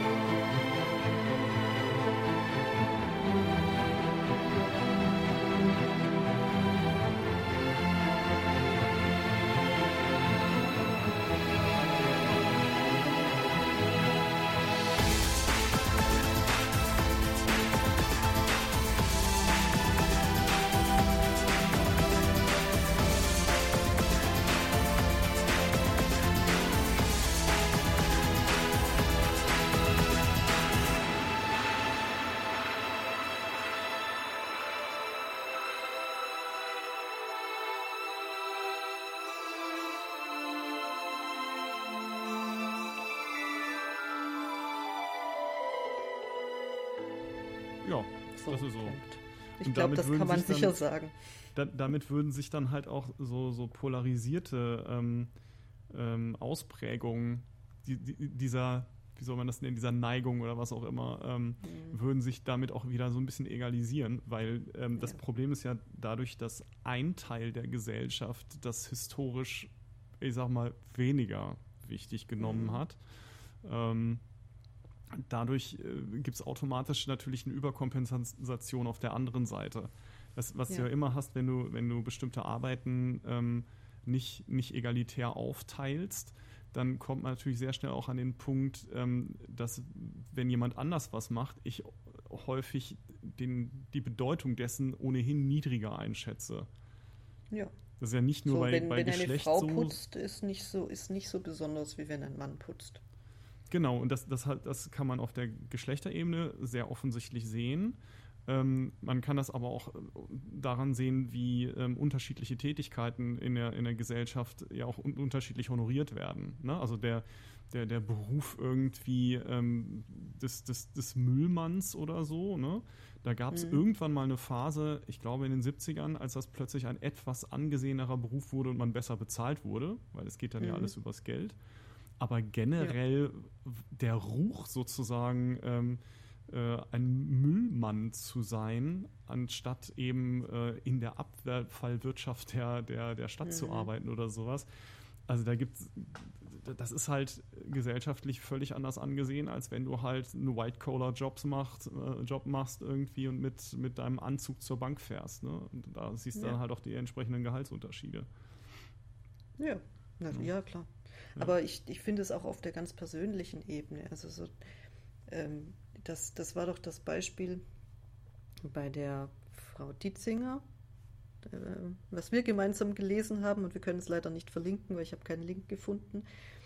Ähm, also, Stimmt, aber ja. ich, ich, bringe ein Beispiel, das ich ja. geklaut habe, aber das ich aus meinem eigenen, aus meiner eigenen Erfahrung kenne, ist das mit dem gebügelten Hemd. So, das, das gebügelte Hemd ist, wenn, wenn ein Mann sein Hemd bügelt, dann ist er ein sehr ordentlicher Mann, jemand, der der auf sich achtet, auf sein Aussehen achtet und so weiter, ja. dann ist das voll super. Ja. Wenn ich meinem Mann die Hemden bügel, dann sagt das etwas über mich als Frau, als auch für, für mich als mein Wert aus. Dann ist es auch ein, eine Form der Zuneigung, Aha. sozusagen. Also wenn ich ihm die Hemden nicht bügle, dann kümmere ich mich ja nicht so sehr um ihn. Was ich auch unterschreiben möchte. Also sozusagen würde ich jetzt auch mal so sagen, wenn es jetzt um meine Kinder geht und meine Kinder haben irgendwie lauter Klamotten, die ihnen zu klein sind oder sie haben lauter Klamotten, die viel zu leicht sind für, für den Winter, dann ist das natürlich mangelnde Pflege. Äh. Und da ich ja die Hausfrau derzeit bin, ist es sozusagen irgendwie Wäsche meine Verantwortung, also bügele ich auch. Der Punkt äh, ist, es, dass ich, ja. dass ich sozusagen das, das wäre jetzt zwischen ihm und mir noch keine schwierige Situation. Also zwischen ihm und wenn ich das nur zwischen ihm und mir klären müsste, hör mal, ich habe dein Hemd nicht gebügelt, aber ich mag dich trotzdem. So, dann wäre das ja kein Problem. Das Problem fängt da an und deswegen machst du gerade auch Geräusche. Ja, wahrscheinlich. Das weiß ich. Das Problem fängt da an, dass ich mir bewusst sein muss, dass die Außenwirkung so oder so da ist. Wenn er mit einem verknitterten Hemd in die Arbeit geht, dann ist es nicht er, der nicht um ja. sie, sich sorgt, sondern dann bin ich es, ich diejenige, die meinen, da, ich bin eigentlich eine schlechte Frau dann. Und ich weiß auch gar nicht, was mir da lieber ist. Also ob, ob zu sagen, nein, das stimmt doch gar nicht, weil das ist ja nur eine Qualität an Hausarbeit. Ja gut, dann mache ich also quasi meine Hausarbeit schlecht. So. Also das, das ist, ich, ich weiß nicht so recht. Also das, mein, das ist mein, ja der schwierige Aspekt, ist das, ja. dass ich weiß, dass das kommt und ich kann mich da gar nicht, da kann ich noch 500 Mal so emanzipiert sein, ich kann mich da gar nicht dagegen wehren, dass er angeguckt wird in seinem verknitterten Hemd und gedacht wird, Moment, die Frau ist doch daheim, warum hat der ein verknittertes Hemd? Also mein Äh, ne, das, das ging mhm. jetzt vor allen Dingen auch auf die von dir gewählten Vergleiche raus, weil ich mhm. so dachte so, oh, das ist aber spannend. Erstmal, dein Mann wird gleichgesetzt mit deinen Kindern. Ja. Äh, Hust, also das ist ja okay. ne? Da haben wir das Thema mit mhm. dem, äh, in, in deinem Fall dann dritten Kind. Was ich halt mhm. halt auch häufiger mal in Gesprächen mit, mit, mit Frauen in der Therapie irgendwie dann so denke, so, wir sind an der Stelle, wo du deinen Partner als drittes Kind betrachtest und wahrscheinlich gibt dir dein Mann auch Grund dafür. So aber was ja, ist das, das bitte für eine gut. Partnerschaft? Ja. Ähm, und das, das, das andere ist, ist halt auch so dieses, sich nochmal klar zu machen, so, und warum ist es so, warum, äh, warum geht das eigentlich nicht, dieser Vergleich? Weil, ähm, naja, er wäre ja grundsätzlich auch in der Lage, eine Störung mhm. sozusagen in, seinem in seiner Kleidungssituation selbstständig zu thematisieren und auch ja. zu lösen. Während ja. äh, deine Kinder sind ja nun mal abhängig von dir. Punkt. Genau. Ja. Und nee, eben, nein, ich meine, äh, diesen Vergleich habe ich vor allem deswegen gewählt, weil die, diese äh, Professorin Ditzinger hm. ja drauf, drauf ausgegangen ist, dass die Hausarbeit per se eine vermischte Arbeit ist, wo eben diese Emotionalität nicht getrennt werden kann. Es ist genau. einfach, es gibt kein, es gibt keine absolute Skala, die besagt, so hier, äh, das, das ist sozusagen meine, meine To-Do-Liste, das und das und das und das muss ich machen und mhm. dann ist gleich glückliche Kinder. Sondern da mhm. spielt, da, da, passiert ja noch sehr viel mehr. Also es ist, ist eben auf der, der einen Seite. Das ist der Aspekt, mhm. wo sie ja auch als Beispiel dann rausnimmt, ähm, dieses, dieses, also bei Erzieherinnen zum Beispiel, ne, dass, dass Gesellschaft irgendwann mhm. dazu übergeht, äh, also eine patriarchale Gesellschaft letztendlich dazu mhm. übergeht, dann zu sagen, ja, warte mal, was macht ihr denn da eigentlich? Das kann man doch im Prinzip outsourcen. Da, da muss man regeln. Ne, da kann man, ja, und dann kann man ja auch vor allen mhm. Dingen irgendwie ungelernte Kräfte nehmen, irgendwie, weil zum mit den Kindern spielen brauchen wir keinen mit einer teuren Ausbildung, den müssen wir auch nicht gut genau. bezahlen. Genau. Ja. Ne, so eine, so eine aber das, aber sie, aber es ist eben weiterhin so, auch wenn das quasi passiert, also auch wenn da norm, normiert wird und gesagt wird, hier, das ist aber eine Aus, eine, ein Ausbildungsberuf, was ja an sich ja gut ist, weil es eben nicht so ist, dass ungelernte Kräfte sich auch einfach mal so um Kinder kümmern können, bloß weil sie zufälligerweise Frauen sind und das ja einfach können. Mhm. So, auch wenn das also per se ja ganz gut ein ist, das Mythos, zu normieren ja. und irgendwie zu sagen, hier, da gibt es eine Ausbildung, da lernst du was und das, das bringt dir was im Umgang mit Kindern. Ähm, also auch wenn das gut ist, bleibt es ja so, dass ich hier im, im familiären Tätigkeiten tue, die eben irgendwo immer vermischt sind, wo immer in irgendeiner Form emotionale Fürsorge vermischt ist mit etwas, das einfach faktisch wichtig ist, wie zum Beispiel, dass mein Kind eine warme Jacke im Winter anhat. Hm. So. Deswegen brachte ich diesen Kindervergleich. Wenn es jetzt um, um meinen Mann geht, wollte ich eigentlich darauf hinaus zu sagen, zwischen ihm und mir ist es kein Problem zu regeln, hör mal, ich bügel jetzt meine Sachen, ich bügel dein Hemd mit. Ja, ja. Punkt. So. Und er wertschätzt es dann und er fühlt sich dann vielleicht auch von mir ein bisschen bekümmert und, und ist glücklich, weil ich ihm eine Arbeit abgenommen habe. Hm. Aber das ist eben etwas, was zwischen ihm und mir passiert und das ist dann auch kein Problem. Das Problem fängt erst da an, wo eben jemand anders seit den Zustand seines Hemdes nicht danach beurteilt, quasi, oh, der kann nicht bügeln oder ja. was weiß ich, oder der, der kauft billige Hemden, die man nicht gescheit bügeln kann, sondern beurteilt, äh, dem seine Frau bügelt nicht. Ja. Und da, ja. da fängt ja für mich das Problem an. Dieses Problem mit dem Mann als zusätzliches Kind, das das ist ja sowieso nochmal ein, ein ganz anderes Problem. Und da sind wir ja letztendlich, wie du es ja schon, glaube ich, angedeutet hast, auch patriarchale Gesellschaft und dieses Männer sind ja eigentlich immer Kinder. Also das ist ja erst recht ein, ein Systemproblem, was aber immer nur irgendwie im Privaten gelöst werden kann. Ich möchte nur an dieser Stelle, damit sich niemand niemand auf dumme Gedanken kommt, nochmal deutlich sagen, ich habe zwei Kinder und ich habe einen Ehemann. Du möchtest also so nochmal sehr deutlich machen, irgendwie, dass du das Problem mit dem dritten Kind nicht auf dich angewendet wissen willst. Nein, ich möchte das nicht auf mich angewendet Gut, wissen. Damit wäre es geklärt. Ich kann aber aus meiner persönlichen Erfahrung äh, sagen, dass, dass ich die, die Mechanismen sehr gut verstehen kann, warum sowas passiert. Ja. Aber ich sehe die, das Problem da nicht nicht primär im einzelnen Mann, sondern eher im, im System. Ja, ja, also. Im Geschlechtersystem. es, es, es, liegt halt in der, in der ähm, geschlechterspezifischen Aufspaltung von, von Aufgaben. Und wenn du ja. alle Care-Arbeiten im Endeffekt ähm, auslagerst auf ein Geschlecht und der andere ähm, steht halt in dieser Vollrolle sozusagen, ich bin hier fürs in Anführungsstrichen Arbeiten, also Lohnerwerb mhm. irgendwie verfügbar. Ähm, dann, dann, findet ja notwendigerweise ein, ein, ein, jeweils kontrastiertes und einseitiges Lernen statt. Also selbst wenn ich als, genau. als Mensch in der Lage war, Dinge zu machen und dann lebe ich eine Zeit lang in einer Umgebung, in der ich 50 Prozent davon nicht mehr tun muss, na dann verlerne ich das halt. Also ich glaube, das kann ja. man ja auch an anderen Situationen gut nachvollziehen. Ja, wenn ich ähm, keine Ahnung, ich, ich spinne mal so, so ein Beispiel zusammen irgendwie, ich, ich bin eigentlich alleinstehend und kümmere mich um alles, weil ich muss. Dann mhm. fahre ich irgendwie oder äh, gehe ich für ein Jahr ins Ausland, lebe dort in einer Einrichtung, in der dann aber mir alles abgenommen wird, wo ich äh, gar keine eigene Wohnung mhm. habe im Prinzip, sondern ein Zimmer in, in so einer Art Wohnheim, wo für mich gekocht wird, wo äh, tatsächlich ein, ein mhm. Putzservice vielleicht durchgeht, also wie so ein Hotel, ein Jahr im Hotel mhm. leben. Na, dann rosten diese Fähigkeiten halt ein und ich nehme vorhin Dinge als selbstverständlich und wenn ich das plötzlich nach einem Jahr bei mir zu Hause wieder selber machen muss, dann äh, empfinde ich diese Tätigkeiten möglicherweise auch zunächst wieder als überfordernd.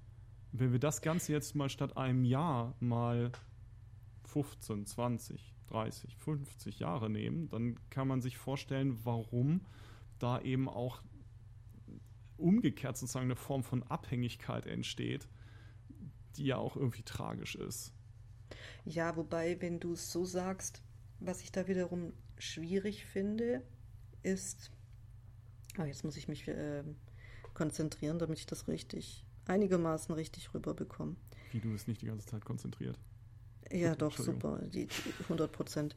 Ähm, ich habe,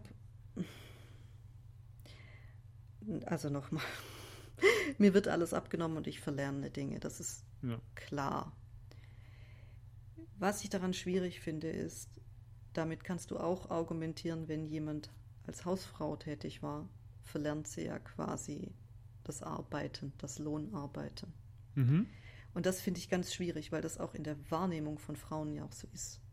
So, du hast dann das Gefühl, ah, jetzt bin ich schon so lang draußen.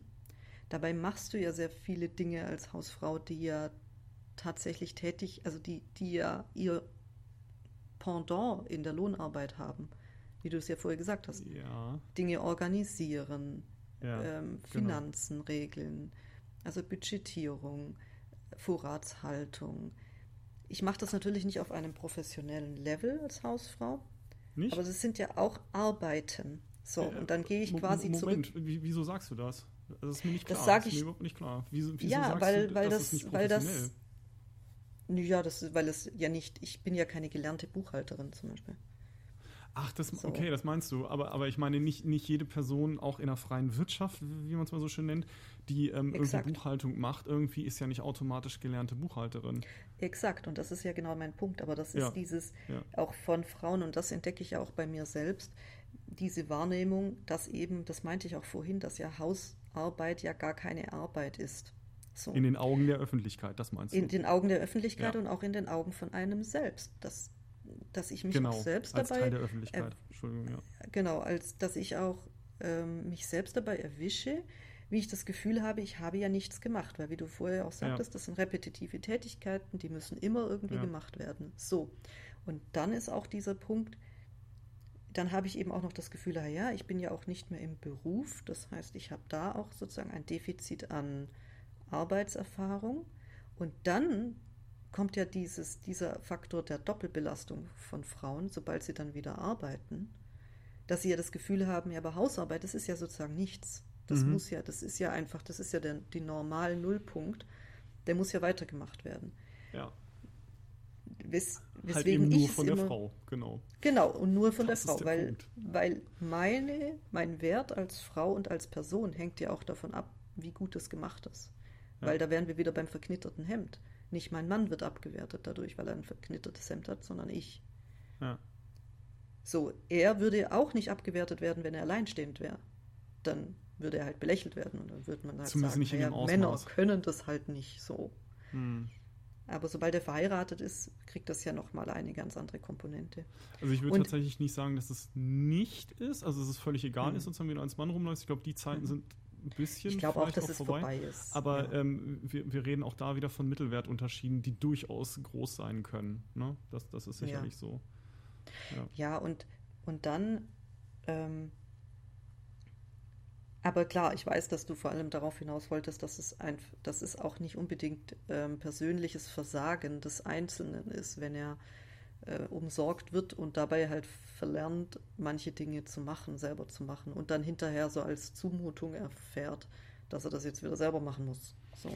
Das hatten wir ja. auch bei, den, bei der Kindererziehung. Ich kann ja meine Kinder nicht die ganze Zeit verhätscheln und, und sagen, sie müssen nichts machen und dann aber von ihnen verlangen, sobald sie in die Schule kommen, dass sie plötzlich super ordentlich sind und selber alles aufräumen und, ja. und so weiter und so also fort. Also mir, mir geht es äh, gar nicht so sehr da, darum, irgendwie sozusagen die, in dem Fall Männer davon, also von der Verantwortung dafür freizusprechen, da bin ich weit von entfernt, mhm. aber ähm, sondern eher mehr darauf hinzuweisen, dass so die, die klassischen ähm, die traditionellen ähm, auch, auch Partnerschaftsmodelle einfach äh, bestimmte Entwicklungen massiv begünstigen und ähm, sozusagen zu einer auch zu einer Automatisierung von solchen Entwicklungen führen. Ne? Also die, die ja niemandem im Endeffekt, während man es tut, bewusst ist. Also ich würde jetzt behaupten, die wenigsten Männer ähm, sind bewusst dabei und sagen, ich, ich, gestalte das jetzt mal so, damit ich ähm, möglichst äh, unselbstständig bei allen ähm,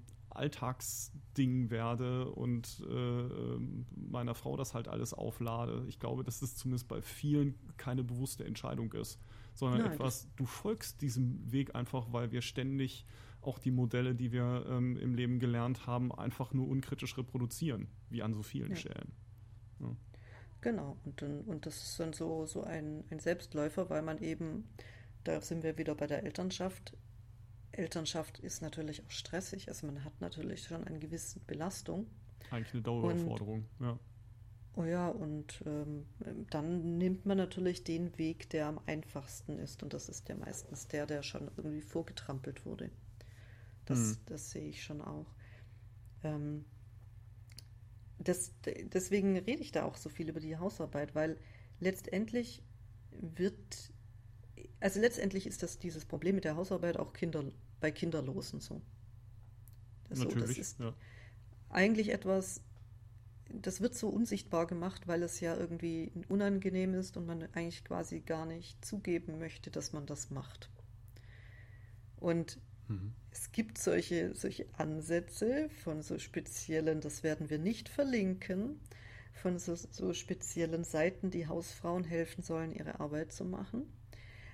Mhm. Ähm, ich, ich finde da manche Ansätze gar nicht so ganz verkehrt, weil die eben sich darauf fokussieren zu sagen, erstens, mach dir nicht die ganze Zeit so ein schlechtes Gewissen als, als Care-Arbeiter und Arbeiterin, sondern schau drauf, was du eigentlich leistest.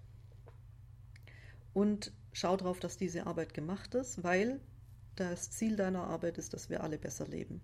Dass deine Familie ein schönes Zuhause hat, dass du selbst gesund bleibst und so weiter. Das finde ich keinen so schlechten Ansatz. Und das, das wäre so etwas, was das ist mit ein Grund, warum ich mich versuche, zumindest versuche, nicht mehr zu schämen, wenn ich sage, ich bin jetzt Hausfrau mhm. und Mutter. Ja. Und warum ich aus feministischer Sicht auch sage, ich, ich benenne mich Hausfrau, weil ich einfach den Fokus darauf legen möchte, dass ein Haus zu führen, beziehungsweise eine Wohnung sauber zu halten, ein schönes Lebensumfeld zu bieten, ist ein Wert, davon profitieren, davon profitiert meine Familie. Also meine Kinder profitieren davon und meine, mein Mann profitiert davon erstmal. Also das, ja. das ist an sich keine, keine ja. Arbeit, die mich abwertet. Nee, so. richtig. Das, das ist der Fokus. Ja, ja, im zweiten Schritt kommt dann, äh, kommt dann das ganze Thema, was du sagst, mit dieser geschlechtsspezifischen Arbeitsaufteilung ähm, und so weiter. Aber in meiner, das ist einfach, das ist meine Reaktion auf das, was ich beobachte. Ich finde es einfach ganz schlimm, wenn sich Menschen abwerten dafür, dass sie sich ein schönes Leben machen wollen. Ja, oder auch, auch ab, abgewertet werden. Ne? Also ich meine, ja. das ist ja auch eine Erfahrung. Also warum, warum ähm, ist, ist dieser Begriff, den wir beim letzten Mal ja auch so formuliert hatten, dieses ähm, Hausfrau, Mutter und Feministin, warum halten wir den überhaupt für, ähm, für kontrovers? Ne? Oder hältst du den für kontrovers? Ja. Und ich habe dir dazu gestimmt, weil ähm, natürlich du ja offensichtlich auch damit rechnen musst, dass selbst aus deiner in Anführungsstrichen eigenen Seite ähm, also Leute, die sich selbst als Feministinnen verstehen, sozusagen dich dafür abwerten, dass du dieses Modell oder diese Rolle wählst. Ja. So. Und das ist, ähm, glaube ich, ja überhaupt erstmal nicht, nicht selbstverständlich, ähm, dass, dass, dass diese, diese Care-Arbeit auch aus der eigenen Richtung überhaupt richtig gewertschätzt wird. Ja. Ja, ja, das ist so. Und dann, und da ist eben die, die interessante Frage, heißt Emanzipation denn, dass wir alle das Leben eines äh, privilegierten weißen Mannes Exakt. leben müssen ja. und ja. sollen und dürfen? Und das ist, das ist etwas, was mir extrem aufstößt. Weil wir können nun mal nicht alle das, dieses privilegierte Leben leben. Und ich sage, also ich sage jetzt natürlich bewusst eines privilegierten weißen Mannes, weil Menschen mit Behinderung, anderes Thema. Ich sage aber auch bewusst nicht eines kinderlosen weißen Mannes. Weil ganz ehrlich, das macht für einen Mann in unserer Gesellschaft wenig Unterschied, ob er Kinder hat oder nicht. Ich stelle mir jetzt gerade die Frage, ähm, weil du gerade formuliert hast, ähm, wir können nicht alle dieses Leben führen. Mhm. Äh, da wäre ja genau meine Frage irgendwie, da hakt es da nicht schon an der Definition, weil ich fände das ja gar nicht wünschenswert. Das ist natürlich die Frage, aber ich habe, also das, das, das, das, ist der Eindruck, den ich gewinne, dass wir das aber sollen. Genau, aber ähm, also mein, mein Verständnis davon ist, dass ähm, da eine Verwechslung stattfindet. Ähm, mhm. ist, und zwar eine Verwechslung zwischen dem Leben eines weißen Mannes und mhm. den Privilegien, die er hat. Privileg heißt ja. ja nicht notwendigerweise, dass du das nutzt ja. sondern es geht um das Privileg der Selbstbestimmung und dazu ein gutes Leben zu haben. Mhm. So, und ähm, ich, ich glaube, darum geht es ja eigentlich, ne? klar zu machen, ja. ähm, was, was, da bin ich dann wieder bei meinem Bedürfnisthema, ähm, dass ich halt sage, ein gutes Leben heißt, Menschen haben die Möglichkeit, ihre Bedürfnisse in einem hohen Maße so zu befriedigen, dass es nicht stetig unerträgliche Spannungen in ihnen gibt es, es gibt ja nicht, es ist, Menschen werden ja nicht ja. dadurch glücklicher, dass sie plötzlich alles haben oder dass sie jedes ja. Bedürfnis erfüllen können. Das ist ja gar nicht Ziel. Aber es muss ein gutes Verhältnis sein zwischen Bedürfnisbefriedigung und Frustration. Und einseitig verteilte Privilegien führen letztendlich dazu, dass ein Teil der Menschen ähm, dort relativ gute Scores zu, sozusagen mhm. erzielt. Ja. Und zwar auf Kosten derer, die halt diese Scores nicht erzielen können. Und das ist ja das, was zu beseitigen wäre. Ja, aber also was ich schon, also das ist einfach meine, was ich eben schon beobachte oder wie, wie es bei mir ankommt, ist, dass, ähm, na, wie soll ich sagen, dass wir ja, also dass, dass diese Frage, kann, kann ich denn überhaupt eine emanzipierte Feministin sein, daran festgemacht wird, dass ich Lohnarbeit ja nachgehe. Ja. Das ist an sich schon mal fragwürdig. Dann wird es auch noch, dann wird diese Lohnarbeit auch noch in einer Form konzeptionalisiert, dass wir eigentlich davon sprechen müssen, es ist ein eineinhalb Personen Job.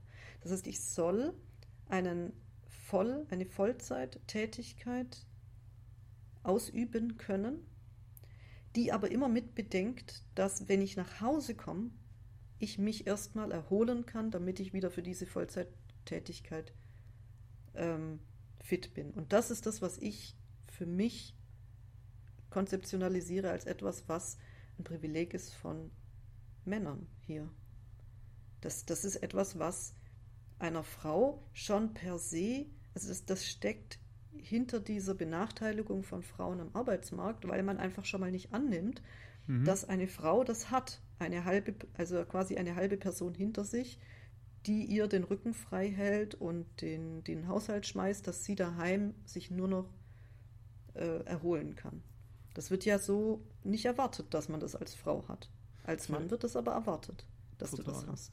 Vielleicht äh, schieben wir mal ganz kurz ein, dass, dass, dass du hattest es eben schon mhm. kurz erwähnt, aber einmal ganz ja. kurz als, als Quellenangabe ist, wir beziehen uns mhm. da ganz viel auf Beispiele aus, aus dieser ähm, ja. Emeritationsrede, also Abschiedsrede von ähm, Angelika Dietzinger, ist das richtig? Ja. Ja, ähm, wovon wir eine Abschrift gelesen haben, die, die wir leider im Moment online nicht gefunden haben, um sie zu verlinken. Wir haben also keine Quelle und dürfen natürlich dieses Dokument, das wir hier haben, nicht einfach veröffentlichen. Sollten wir genau. das finden oder ihr das irgendwie finden, bitte lasst mich das wissen. Bitte ich pflege das in die Shownotes ein. Bestimmt sind die ansonsten die Texte, die es von ihr gibt, äh, genauso lohnenswert und setzen sich daraus genau. zusammen. Ne? Die setzen sich daraus zusammen, die bezieht sich auch auf ganz viele Leute. Genau. Ähm, ich kann da auch noch mal nachliefern, wen das Ganze interessiert. Ähm, wir sind ja dann auch so ein bisschen in der Gender-Theorie und so weiter. Ja. Kann ich noch ein paar Bücher nach, oder zumindest ein Buch, Einführung in die Gender-Theorie ja. von Wiegland, irgendwas, Doppelname. Ich, ich, also es wird auf jeden Fall in den Shownotes stehen, ja. was ich da an, an Literatur habe. Ich habe leider auch tatsächlich gar nicht so arg viel.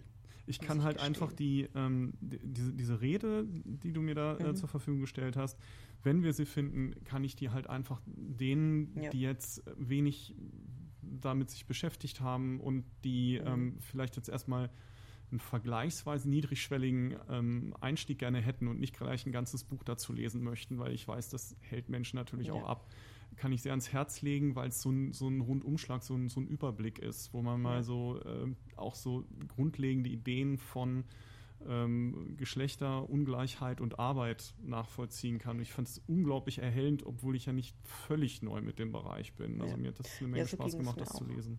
Ja. Ich glaube aber tatsächlich, dass, ähm, dass es da auch ganz gute Einführungstexte gibt in, in so Büchern wie eben Einführung in Soziologie, das glaube ich, oder in soziale Arbeit.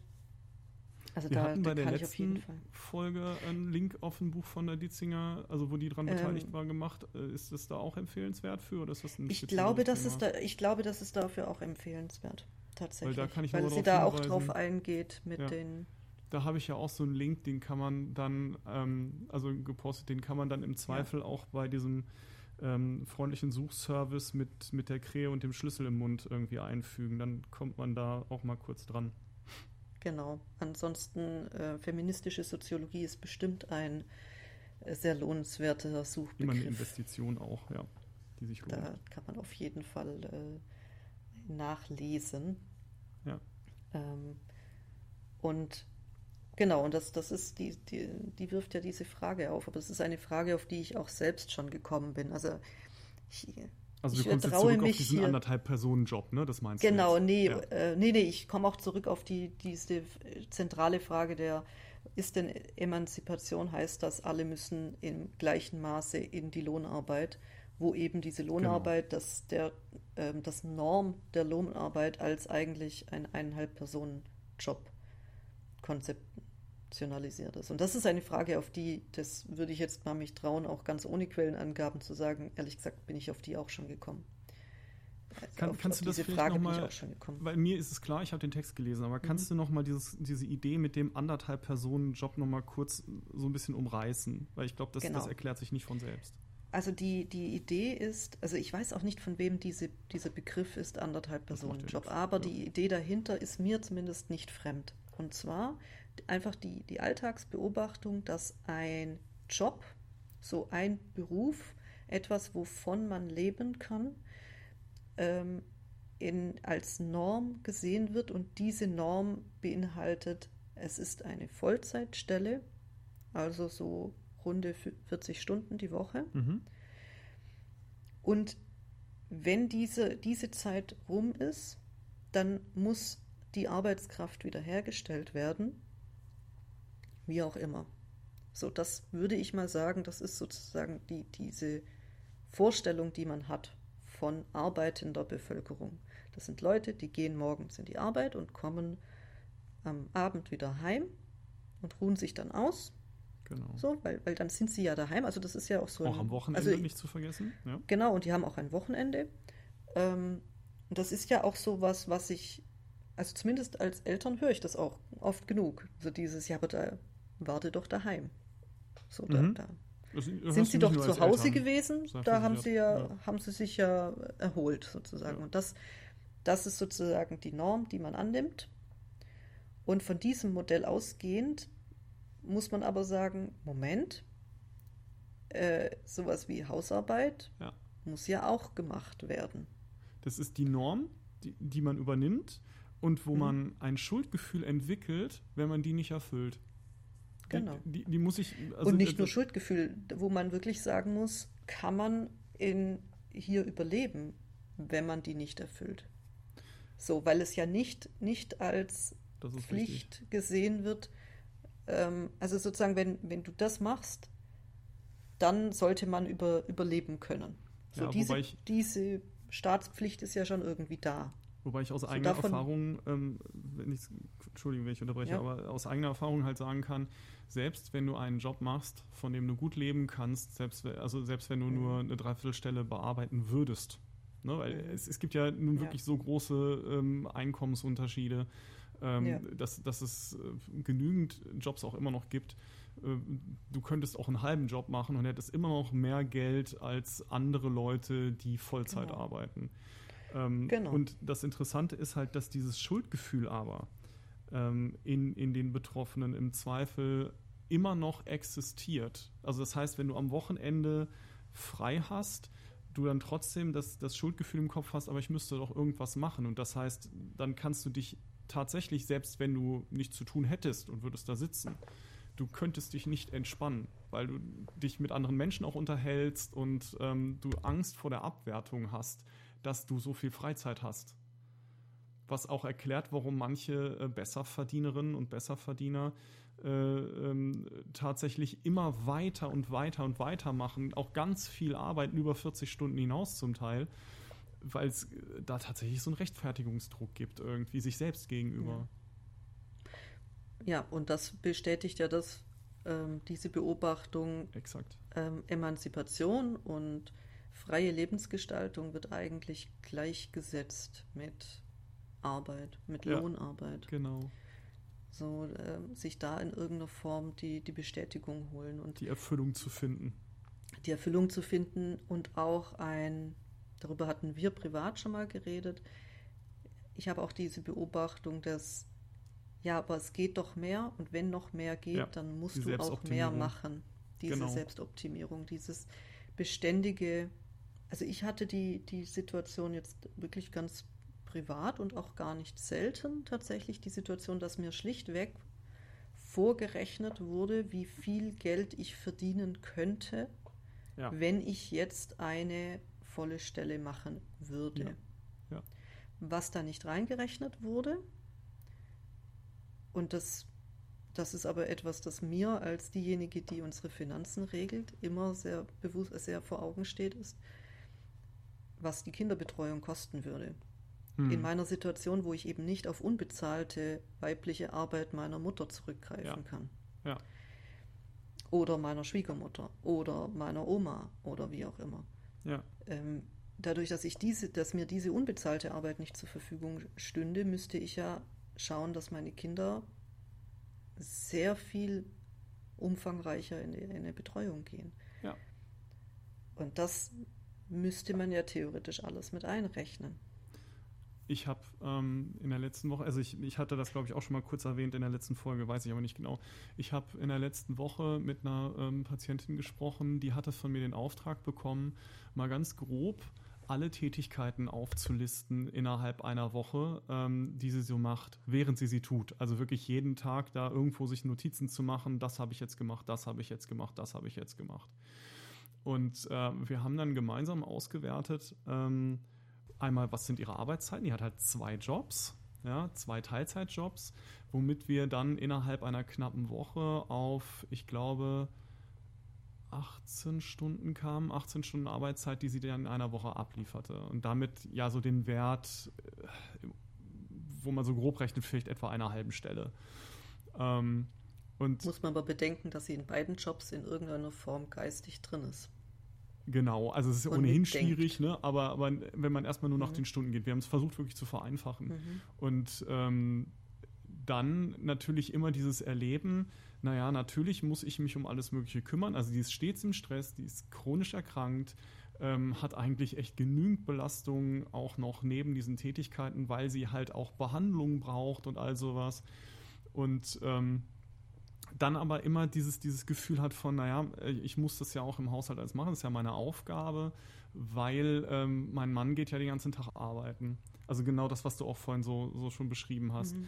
Und dann habe ich gesagt, okay, lassen Sie uns mal rechnen. Wir rechnen jetzt einfach mal so, Ihr Mann würde 40 Stunden arbeiten die Woche.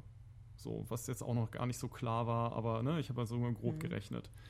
Ähm, und jetzt schreiben Sie mal auf, irgendwie, was machen Sie die ganze Zeit? So, da kommen wir auf knapp über 18 Stunden Arbeitszeit. Und das würde ja erstmal genau das bestätigen, was die meisten Frauen in der Rolle der Teilzeittätigkeit auch erleben. Nämlich, ja. naja, ich, ich bringe ja auch nicht so viel nach Hause.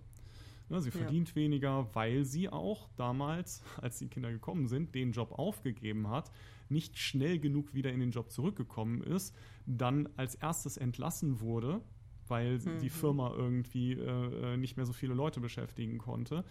Ja. Und jetzt, wo sie zurückgekehrt ist, sozusagen in die Berufstätigkeit, Jobs macht, für die sie nicht mehr so viel bekommen würde. Oder bekommt, ja. ne? weil sie nicht in ihrem Ausbildungsberuf ja, direkt arbeitet. Und da auch so nicht einfach so wieder reinkommt. Aber das nur so nebenbei. Jedenfalls ähm, haben wir dann auch aufgezählt, sozusagen, was macht sie sonst? Also Kinder, Fahrservice nenne ich mal. Die hat halt eine erwachsene Tochter und einen, ähm, ähm, ähm, einen jugendlichen Sohn, die sie aber trotzdem immer mal wieder auch so ein bisschen Taxiservice-mäßig chauffiert. Äh, wir haben mitgezählt natürlich alle Tätigkeiten im Haushalt, die sie macht. Mal ein bisschen Haushalt hier, ein bisschen Haushalt mhm. da, mal alles konkretisiert und aufgelistet. Und wir kamen am Ende, als ich das dann für eine Woche, also wir hatten sogar nur sechs Tage, für sechs Tage erstmal zusammengerechnet habe, kamen wir auf 18,5 Stunden für die Lohnarbeit. Ich kam aber auf, auf 40, nein, nein, nein, auf, auf, kurz nachdenken, auf, ich glaube, 32 Stunden nochmal als Mutter und Hausfrau. Ja. Und ich habe halt einfach gesagt, ne, wenn wir, wenn wir ähm, sozusagen Arbeitsbelastung mal nicht darüber definieren, ähm, wie viele Stunden wir an irgendeinem Arbeitsplatz tätig sind, sondern wir definieren sozusagen ähm, Arbeitsbelastung dadurch, dass wir mal umgekehrt rechnen, wie viele Stunden, sagen wir mal nicht mal am Tag, sondern in der Woche stehen mir zur Verfügung völlig alleine nur für mich und meine Lust. Mhm. Dann haben wir einen ziemlich interessanten Wert darüber, sozusagen, wie viel Lebensqualität ein Mensch eigentlich überhaupt für sich noch entwickeln kann. Ne? Egal da, wie, wie, wohlhabend ja. er auch ist oder sie. Ja. Und, und da kommt dann sehr schnell, wenn ich, wenn ich sowas schildere, mhm. bekomme ich dann sehr schnell die Rückmeldung, naja, aber dann kannst du ja XY machen. Also mir wird sehr, sehr schnell zurückge also zurückgespiegelt, dass das mein persönliches Problem ist. Also was ich persönlich habe und persönlich lösen muss. Sowas wie, mein Mann soll mir mehr helfen, sozusagen. Paraphrasiert. Ja, das, wieder, ja, ja. das ist ja auch so sowas vollkommen lächerliches. Das ist ja nicht irgendwie. Also und löst das Problem des anzu anderthalb Personenjobs nicht, genau. Ja, genau, das löst das Problem des anderthalb Personenjobs nicht, weil ja, er weil muss sich auch, auch erholen. Also das, ja. das ist ja auch der Punkt. Nicht? Und darauf werde ich im Übrigen sehr schnell hingewiesen, dass er sich ja auch erholen muss von seiner ja. Arbeit. Also was, und das ist ja auch, stimmt. richtig. Ne? Das genau. stimmt ja auch. Ja, eben, das, das stimmt ja total. Ähm, dann werde ich natürlich darauf äh, hingewiesen, auf irgendwelche Dinge, die ich, die ich zu organisieren habe und so weiter und so fort. Aber das, der Punkt ist, was, worauf ich hinaus will, ist, das geht ja nicht nur mir so, sondern wie du es schilderst, das sind das ein ganzes System ja. lastet darauf, dass ja. es sehr vielen Frauen in unserer Gesellschaft genau so geht. Und die Mehrheit der Teilzeitarbeitenden sind Frauen. Genau. Ne, deutlich. Und das, das, das ist sozusagen ein, eigentlich ein Systemproblem. Und das wird ja. ja. spätestens da auch zum Systemproblem, wo man plötzlich sagt, ja, aber wir haben ja auch keine Fachkräfte. So, wo man mhm. sich dann so, so echauffiert über den Fachkräftemangel und dass sich ja niemand irgendwie bewirbt und überhaupt zu wenig Leute hat. Und man sagt, ja, und woher sollen die Fachkräfte kommen? So, und wer soll die versorgen? Und wo sollen die sich, die sich erholen und so weiter?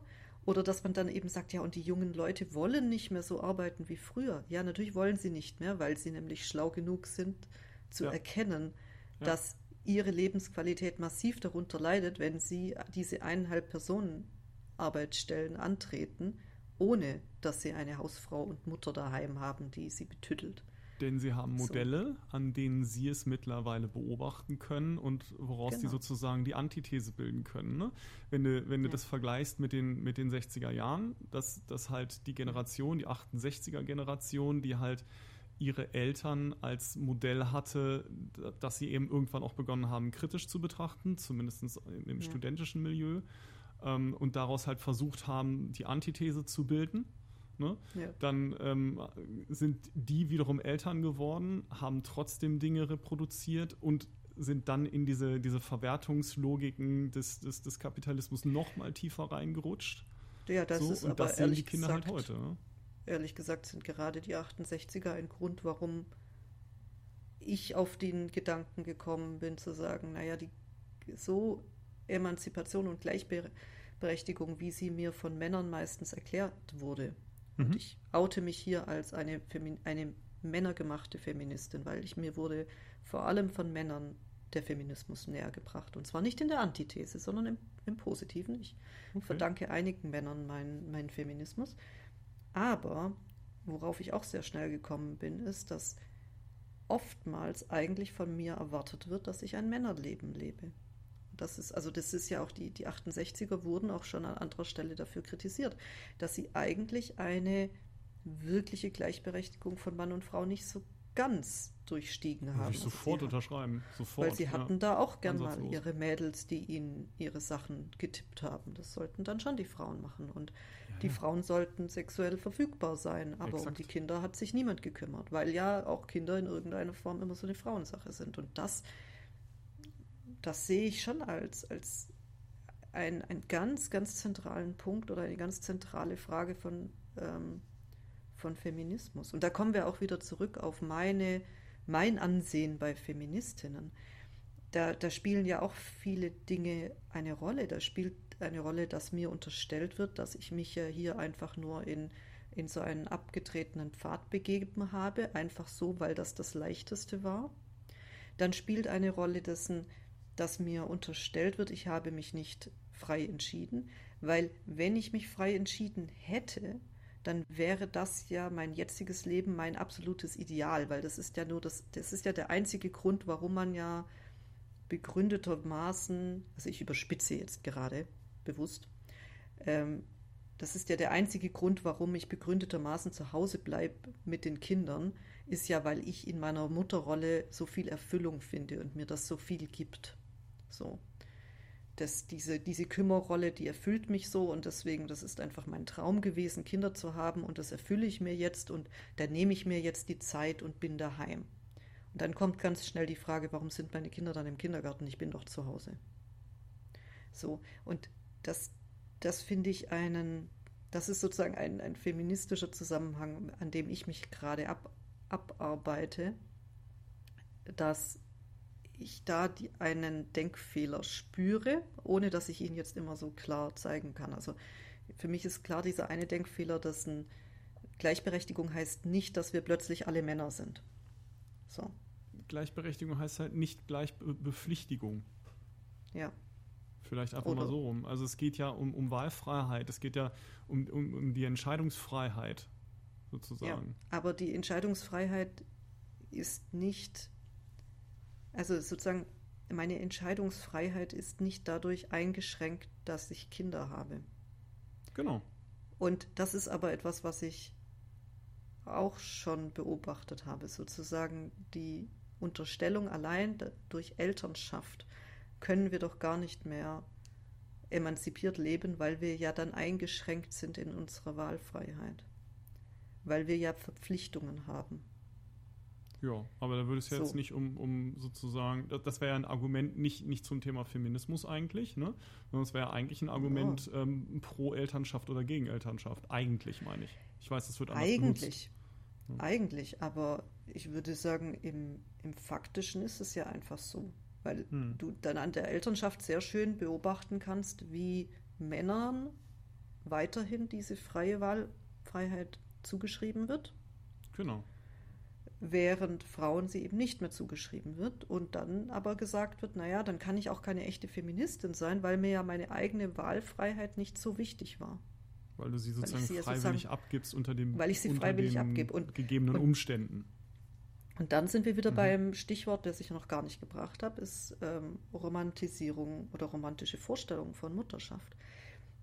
Weil eben ja gesagt wird, sobald ich zu Hause bin als Arbeitnehmer, erhole ich mich. Nehmen wir da dazu noch, ich habe mich ja freiwillig für Kinder entschieden. Das sind ja alles Wunschkinder. Gibt es doch irgendwo diesen Blog, das gewünschte, oder dieses Buch, das gewünschteste Wunschkind bringt mich an den Rande des Wahnsinns oder so ähnlich. Ich habe es nicht gelesen, deswegen will ich es nicht, nicht verlinken.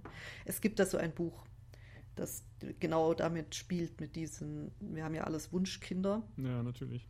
Und alles dadurch, dass es Wunschkinder sind, müssen die ja auch irgendwie immer nur gewünscht, also sich verhalten und wir müssen alle nur glücklich sein in unserer Elternschaft. Und das ist ja eben auch so eine, ein, ein Unterstellen. Dieses, sobald ich zu Hause bei meiner Familie bin, dann ist das ja Erholungszeit, weil das sind ja gewünschte Wunschkinder und äh, das ist ja schön, Zeit mit der Familie zu verbringen. Hm. Und dass es aber so einfach halt nicht ist. Das, das finde ich, also das, ich, ich, rege mich mal wieder über Unterkomplexität auf. Sagen wir es einfach. sagen, sagen wir, wie es ist. Ja. Das ist. Ja, ja Vereinfachung. Das, das ne? ist, ne? ja, und ja. das ist das wahrscheinlich eben äh, auch das, das Problem, an, das ich eben immer wieder stoße mit, mit diesem, wie kann ich Feministin und Hausfrau sein, weil eben unterstellt wird, naja gut, äh, das, das entweder mir wird eben abgesprochen, dass ich eine freie Wahl möglich, also dass ich mich frei entscheide. Das wird mir ja mhm. sehr oft. Das ja. ist einfach etwas, was ich als Frau sehr oft erlebe, dass mein, meine Aussagen erstmal einfach nicht ernst genommen werden. Hm sage stelle ich jetzt einfach mal so in den Raum. Nee, nee das stimmt auch. Also ich meine, würde ich sofort Nee, ich warte jetzt, da, du, du sagst natürlich, das stimmt, aber wir warten jetzt gemeinsam darauf, dass jetzt irgendein Mann mir erklärt, dass das nicht so ist.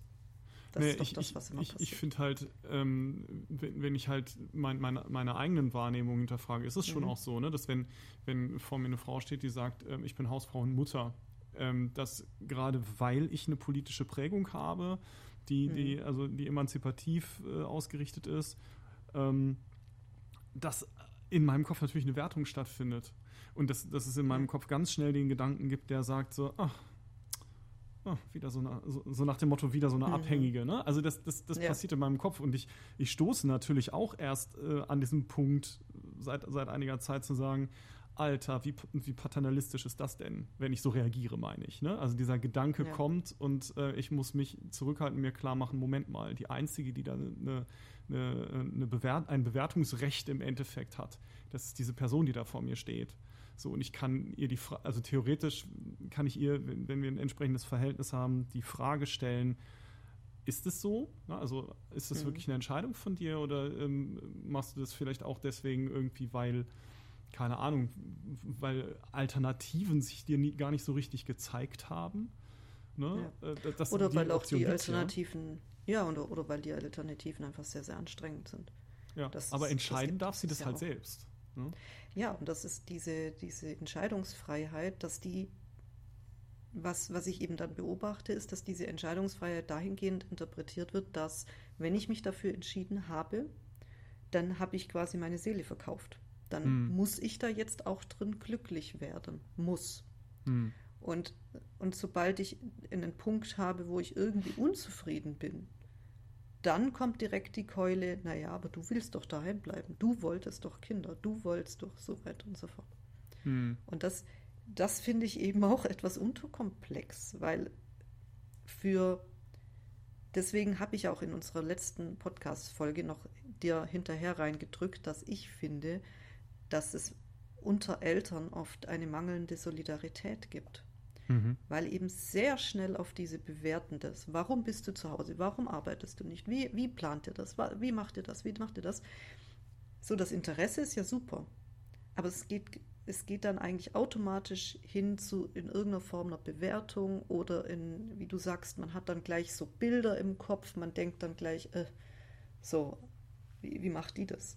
Und ich arbeite sehr an mir selbst, dass ich das versuche zu vermeiden und erstmal annehme, dass sich mein Gegenüber als Familie das sehr gut überlegt hat, wie sie das machen. Gemeinsam. Das ist so, das, das ist einfach eine Haltung, die ich mir gerade erarbeite und ich bin schockiert von mir selbst, weil ich sehr oft merke, wie weit entfernt von dieser Haltung ich bin. Weil es ja auch schwierig ist, weil es da ja, eine, ja. also schon auch, finde ich, eine Diskrepanz gibt auf der einen Seite diese Haltung zu haben, um auf jeden mhm. Fall dem Individuum vor mir ähm, sozusagen gegenüber fair und respektvoll zu mhm. sein und es ernst zu nehmen. Ähm, und auf der anderen Seite aber natürlich die praktische Erfahrung ja ist, dass sich das Ungleichsystem genau deswegen stets äh, also reproduziert, ja weil ich ja weiß, dass viele Leute ähm, die Situation überhaupt nicht reflektieren, in der sie sich befinden. Also es ist ja ein grundsätzlich ja. menschliches Problem, diesen, diesen Automatismen zu folgen, weil es in Anführungsstrichen so bequem unmittelbar ist und es zu, zu hinterfragen äh, ja wirklich nicht nur ein Aufwand ist, sondern ja auch eine hohe Wahrscheinlichkeit von, von ähm, ja, von, von ähm, boah, Wortfindungsstörung einfach von einem unangenehmen Gefühl, ein hohes Risiko eines unangenehmen Gefühls birgt. Und das ist, dann neigen wir ja dazu, das zu vermeiden. Ja. Und ja, natürlich. Dieses, also ich finde, das ist so eine, auch so eine, so eine Balanceübung zwischen ähm, den anderen zu akzeptieren und als Kompetenz anzunehmen auf der einen Seite und auf mhm. der anderen Seite aber eben trotzdem das berechtigte Bedürfnis auch zu haben, die bestehenden Verhältnisse kritisch zu betrachten. Natürlich, ich meine, das, das ist eine Balanceübung, in der ich auch immer mittendrin stecke. Also ich habe da auch keine Lösung für, muss ich hm. dir ganz ehrlich sagen. Ich habe da keine Lösung für, weil ich sehe, dass ich sehe dieses grundsätzliche Problem, dass im System läuft etwas schief, plus gepaart mit die Lösung dieser Probleme liegt oft im Privaten und kann im Privaten gelöst werden. Es gibt Beispiele, wo man, wo die Leute sagen, hier, habe ich kein Problem mit. Läuft bei uns super. Ich habe eben immer wieder mich gefragt, naja, aber ist das schon alles sozusagen? Müssen wir immer nur privat Lösungen für Systemprobleme finden? Ja, auf der anderen Seite, ja. auf der anderen Seite finde ich eben, ist es natürlich auch etwas sehr Bestärkendes liegt darin, zu sagen, ähm, dass das System ist vielleicht nicht ideal, aber ich, ich kann für mich natürlich das Beste finden oder das ähm, einen, einen guten Weg durchfinden. Ich meine, an der Stelle arbeitest du als Therapeut. Ja. Dem, dem und der Einzelnen einen, einen Weg der äh, durchzufinden durch den Dschungel mhm. der Emotionen oder der, der Schicksale, der Belastungen. Also das, und das ist aber so eine, so eine grundsätzliche Spannung, also irgendwo diese Balance. Aber was ich eben beobachtet habe an mir selbst ist, ich komme an niemanden ran, wenn ich sie einfach mit meinen feministischen Ansätzen tothau. Hm. Ja, ich habe gerade gedacht, also, also während du gesprochen hast, habe ich so gedacht, naja, das Problem liegt ja vielleicht darin, ähm, dass, dass, dass man schnell anfängt, sozusagen die Pro Probleme, die man sieht, auf einer systemischen Ebene, auf das Individuum vor einem zu projizieren, weil es so schön ja. angenehm ist, weil, weil ich bin Teil des Systems. Das ist immer noch eine, Ex äh, eine Externalisierung, mhm. aber ich müsste mich beim System als Teil dessen sehen und meine eigene Verantwortung wahrnehmen. Ähm, und in dem Moment, wo ich ähm, vor mir jemanden stehen habe, wo ich sagen kann, du emanzipierst dich aber nicht richtig, das mhm. ist nicht gut, du mhm. musst das anders machen, habe ich das Problem ja schön an den abgegeben. Ja. Ähm, wenn, wenn ich jetzt die Position in einer, in einer Psychotherapie nehme, ähm, habe ich das Risiko natürlich auch. Ähm, auf der anderen Seite habe ich aber einen Menschen, der von sich aus mit einem Auftrag an mich kommt. So. Ja. Weil ich auch einschränken muss, es ist jetzt nicht so, dass die Leute mir den Auftrag geben, bitte hilf mir dabei, mich zu emanzipieren. das ist an der Stelle eigentlich auch nicht so. Da, ja. Ja, ja. gut. Mhm. Das, das ist, glaube ich, ein ganz eigenes Problem, in dem du da drin steckst. Also ohne, ich, will jetzt nicht damit gesagt ich haben, nicht, ob, ob du hast so ein spezielles Problem. Ich will nur sagen, es ist nee, nochmal nein, nein, komplexer. Nein, ich meine auch auf, auf, der Ebene Psyche. Ich glaube gar nicht, dass es so stark abzutrennen ist. Ne? Also dass da so eine ja. Linie zu ziehen ist. Sondern es geht ja wirklich auch da um die Frage, ähm, was nehme ich mir raus, wenn ich jemandem sage, du mhm. hast da und da ein Problem. Und warte ich vielleicht auf die Einladung, über ein Problem zu sprechen, nachdem der andere zumindest sein Leiden irgendwie formuliert hat. Und dann kann ich das Angebot machen zu sagen, ich könnte mir vorstellen, dass es vielleicht so und so funktioniert. Und da kommt dann vielleicht so ein Thema drin vor wie, naja, was hat denn zum Beispiel Ihre, ihre ähm, familiäre Arbeitsteilung damit zu tun? Ne? Also woran ja. liegt es denn eigentlich, dass Sie total erschöpft sind, einen Burnout haben, krank sind ähm, und, und Ihr Partner ähm, hauptsächlich damit beschäftigt ist, Forderungen an Sie zu haben? Ähm, können das was damit zu tun haben? So, und ja. wenn man dann eben so eine, so eine Stundenauszählung zum Beispiel mal macht, um mal zu illustrieren, zu sagen, ja, sehen Sie, jetzt haben wir es empirisch mal geprüft. Wir haben jetzt hier jemanden, der 40 Stunden arbeitet und dann Wochenende hat. Und Sie haben sieben Tage die Woche über 50 Stunden Arbeitseinsatz, obwohl Sie eigentlich einen Behinderungsgrad haben müssten. Gut, aber da kommt ja auch nochmal dazu dieses Problem des gemischten Tuns. Dass er in der Wahrnehmung es natürlich so ist, Haushalt, ich kann während dem Bügeln halt auch mal Fernseh gucken. Mhm. So, kann natürlich mein Mann nicht, wenn er im Büro sitzt sozusagen.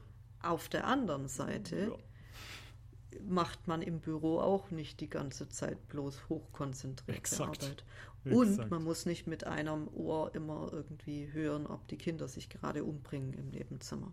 Und du hast in der Regel sehr viel klarere Strukturen. Ne? Also genau. das kann ich bei mir selber auch sehen. Ich, äh, wenn, wenn, ich, wenn ich, manchmal ist es richtig befreiend, nachdem ich frei hatte und die ganze Zeit Verantwortung für die nächste Minute trage. Was mache ich jetzt? Was mache ich mhm. jetzt? Was mache ich jetzt?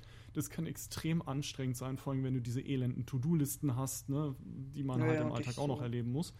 Ähm, aber wenn ich dann wieder an den Arbeitsplatz gehe, da habe ich eine klare Struktur. Das ist bei mir ne, immer so möglichst im Stundenrhythmus. Vielleicht muss ich dazwischen noch irgendwas machen. Ähm, aber deswegen würde ich dir voll und ganz recht geben, irgendwie äh, Arbeit kann tatsächlich auch mal weniger anspruchsvoll sein als das, was man da zu Hause tut. Das ist ja auch das Erleben von Müttern. Das perfide ist eben nur, ja. also mir sagen das auch viele Mütter so, sie sehnen sich richtig gehend danach, mal wieder ein paar Stunden zu arbeiten, weil ja. sie da einfach eine Tür Exakt. zumachen können ja. und ähm, ja, in, in einem geregelten System drin sind. Das Problem ist nur, dass sie sich dann schlecht fühlen. Ja. Ähm, weil sie dann, was weiß ich, entweder ja. schlechte Mutter sind mhm. oder sie, sie denken sich, naja gut, aber quasi, das, das ist sozusagen fast schon Erholung, da kann ich daheim wieder weiter schuften. Ja. So. Ja. Und das, das ist das Problem. Wir waren jetzt aber bei, bei was anderem.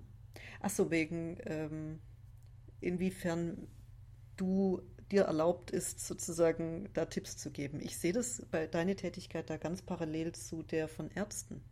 Also was ich auch schon erlebt habe als Frau, als junge Frau im Studium, als junge Frau sogar sehr viel mehr als jetzt, aber das liegt an meinem Auftreten wahrscheinlich auch. Ähm, als junge Frau hatte ich ganz viel Probleme, vernünftige Ärzte zu finden, weil es mir sehr oft passiert ist, dass, dass die mir einfach nicht geglaubt haben. Also ich zitiere, ich war bei einem Augenarzt und ich schilderte ihm meine Wahrnehmung und man merke, ich rede über meine Augen und meine hm. Weltsicht, zwar ganz faktisch, wie ich sehe. Und er sagte, ich zitiere, das kann nicht sein. Da würde ich sagen, solange du als Therapeut sowas nicht machst, bist du auf einer ja. ganz guten, weil natürlich der Mensch hat, der ist Augenarzt, der kennt sich mit Augen aus. Ich kann das, er hat sein, sein Wissen und natürlich hat er in irgendeiner Form seine Pflicht, das, was ich, was, was er bei mir beobachtet, umzusetzen. Und Genau, aber er ist ja, an der Stelle dann nicht kooperativ mit dir, um herauszufinden, aber was er ist. Nimmt, ne? Genau, mhm. aber er nimmt mich und meine Wahrnehmung nicht, nicht ernst. Und ich finde, das ist halt dann ein, ja. ein wichtiger, wichtiger Unterschied. Im Übrigen auch so ein schönes illustrierendes Beispiel, wie mir als Frau da manchmal Kompetenzen ab, abgesprochen wurden. Wo ich auch im Übrigen gesagt habe, da werde ich in Zukunft mit meinem Doktortitel auch äh, um mich werfen, wenn es sein muss, weil ich da das gar nicht einsehe. ja. Nein, das ist jetzt eine, eine ganz, das war jetzt eigentlich ein Insiderwitz, weil das so ein unter Akademikern natürlich ein großes Thema ist. Wir sind tatsächlich so oberflächlich, dass wir darüber reden, führt man den Dok Doktortitel, führt man ihn nicht und so weiter und so fort. Und ähm, prinzipiell führt natürlich, also jemand, der wie ich in der Germanistik promoviert hat, der lässt sich natürlich die meiste Zeit nicht mit Frau Doktor ansprechen. Mhm. Aber es hat natürlich so seine alltagspraktischen Momente, wo es halt ganz angenehm ist, wenn man eben mit Kinderwagen und zwei Kindern unterwegs ist, ist es manchmal ein ganz gutes Mittel, meinem Gegenüber zu vermitteln, dass ja. ich tatsächlich von etwas eine Ahnung habe, das nicht Windeln, Windeln wechseln ist. Ja. So, das, das ist manchmal da ganz Verstehe. praktisch. Ja. Ja. Womit ich jetzt nicht gesagt haben möchte, dass irgendwer ohne Doktortitel von nichts eine Ahnung hat. Ich will nur sagen, es ist. Nein, nein. Man muss da manchmal seine Strategien finden und ich finde das, finde das also auch anzuraten an, an andere Mütter, ihr da draußen. Ab und an mal einfließen lassen, was für Ahnung ihr habt von Sachen. Es, es hilft. Es hilft. Ja, je nachdem, was du da halt vorweist irgendwie. Ne? Also du bist ja immer abhängig davon, dass dein Gegenüber das als wertvoll irgendwie ansieht. Und ja, wenn wir jetzt äh, nachdenken über möglicherweise ja. die Mütter, von denen es auch ja. eine Reihe gibt, irgendwie, die aufgrund ihrer Mutterschaft mit 18 oder 19 irgendwie noch keine Ausbildung besitzen, die möglicherweise ähm, klassistisch irgendwie ne, ähm, aus, aus, aus, einer, aus einem sehr, sehr äh, armen Milieu kommen, ähm, die können darauf nicht zurückgreifen. Da ist dieser Rat leider ähm, erfolglos. Die können auch darauf zurückgreifen. Also was, was ich halt ich glaube, viele Frauen sind sich einfach gar nicht bewusst, was sie so können. Als, als Mann wird einem das mehr beigebracht, mal ab und an mal einzuflechten, was man schon gemacht hat. Und eine Frau schämt sich dann für alles, was sie gemacht hat. Das, das ist, glaube ich, eher das Problem. Ja, aber trotzdem, also wenn, also grundsätzlich ja, ne? aber wenn ich jetzt das mhm. Beispiel mhm. nehme, was, was ich gerade beschreibe. Ja, ja, ne? ich weiß, so, was du willst. Das ist, das ist ich meine, das Privileg, würde einem jungen Mann in, in, in der Situation auch so gehen. Ne? Also der, der hat dann ja. auch nicht viel vorzuweisen, wofür er dann entsprechende Kompensate finden muss. Aber ja, ähm, ja gut, aber das, also was, was ich, ich glaube, mir geht es ja andersrum um diese, diese Situation, dass alle meine Kompetenz mir mal schon mal automatisch abgesprochen wird, bloß weil ich hinter einem Kinderwagen stehe. Ja. Das ist etwas, was dem jungen Mann einfach nicht passiert. Und waren wir nicht eigentlich auch bei diesem Mansplaining-Ding mit dem Arzt? Ja. Gut. So. Ja, weil, also bei mir tatsächlich, ja. das, das passt da auch, weil ich war ähm, damals dann auch unter zwischendurch bei Ärzten, die mir mein damaliger Freund empfohlen hat, die er als mhm. sehr kompetent erlebt hat und ganz toll und die super auf ihn mhm. eingegangen sind. Und zu mir sagten sie dann solche Sachen. Ja. Also es war jetzt nicht ja. nur dieser Augenarzt, das waren auch andere wo ich dann auch dachte, ja, also das ist dann schon wohl etwas, was ihm nicht so passiert wie mir. Ja, ja, wir sind ja auch sehr schnell wieder bei diesem hysterisch Ding, ne? Also das ist gerade in, ja. in, dem Bereich. Ich kenne das ja tatsächlich äh, auch, das, es, es, gibt ja diese histrionische Persönlichkeitsstörung im, im äh, mhm. Diagnosesystem, wo die begriffliche Ähnlichkeit ähm, überzufällig ist. Und ähm, das, ist, das ist einfach unglaublich, dann auch mal so von außen zu beobachten, wann wird wo, bei wem diese Hypothese, sage ich mal, ins Spiel gebracht. Und äh, auch zum Teil leider sehr unabhängig von, der, ähm, von dem Geschlecht der Behandelnden. So, wo, wo man wirklich sagen muss, so, okay, dieses, die, dieser zynische Begriff irgendwie, der kommt halt immer noch wieder. Und das, das kriegst du halt schnell, ne? Wenn, wenn du dann ja. deine, deine dein, deine Not mit einer bestimmten ähm, Wahrnehmung schilderst, die dein Gegenüber nicht nachvollziehen kann. Und das ist natürlich, wenn du als Frau zu einem männlichen Behandler gehst, eine deutlich höhere Wahrscheinlichkeit, dass er bestimmte Dinge nicht nachvollziehen kann. Da gibt es ja das klassische ja. Beispiel hier mit den, ähm, mit den Warnsymptomen für einen Herzinfarkt. Ne? Also ja wo, wo über äh, Jahrzehnte irgendwie Frauen verstarben an, an unentdeckten Herzinfarkten, weil ähm, männliche Ärzte äh, insbesondere oder insgesamt auch die Forschung, aber insbesondere auch männliche Ärzte kein Bewusstsein dafür hatten, dass man da nach was anderem gucken muss. Ja. Genau, weil das ja auch, ja, weil die, die Medizin natürlich auch primär an gesunden ja. jungen Männern forscht. So. Ja, und auch von gesunden ja, jungen und alten auch, Männern ja. beforscht wird. Also und wurde. Ich meine, es mag ja. da Änderungen geben, aber äh, das, das, wir wissen ja, bis Forschungsergebnisse äh, irgendwo ihren Niederschlag in der Realität finden, können ja schon gut das und gerne mal äh, halbe Jahrhunderte ins Land ziehen. Ja. ja. da kann ich jetzt auch noch einwerfen, ähm, auch jetzt aus meiner Erfahrung als werdende Mutter, Da hat man ja viel mit Ärzten zu tun. Ich habe auch sehr positive Erfahrungen mit Ärzten gemacht, nur so um den Berufsstand zu retten, und zwar äh, von Ärzten und besonders auch von Ärztinnen. Ich hatte ein paar ganz tolle Ärztinnen auch. So, die. Das möchte ich nur hier mal eingeworfen haben, dass nicht ja. alle Ärzte sind böse. Ja, Ärztinnen Ärztinnen. Sind okay. Ärztinnen sind sowieso meistens super. Das ist mal ein ganz positives Vorteil. Nein, auch nicht. Ich hatte auch schon schlechte Erfahrungen mit Ärztinnen, aber also, wenn wir jetzt gerade einen Auf beim Aufruf dazu machen, da, da bitte Kommentare ja. zu abzugeben, irgendwie wird es voll in der Kommentarspalte, glaube ich. Nee, keine, bitte keine Kommentare. Wir, wir sind uns bewusst, Was? dass es solche und solche gibt. Nicht dazu, okay. Alles Nicht klar. keine Kommentare zu Ärzten. Wir sind uns bewusst, dass es sehr tolle Ärztinnen und sehr blöde Ärztinnen und sehr tolle Ärzte und sehr glaub, blöde wir, Ärzte gibt.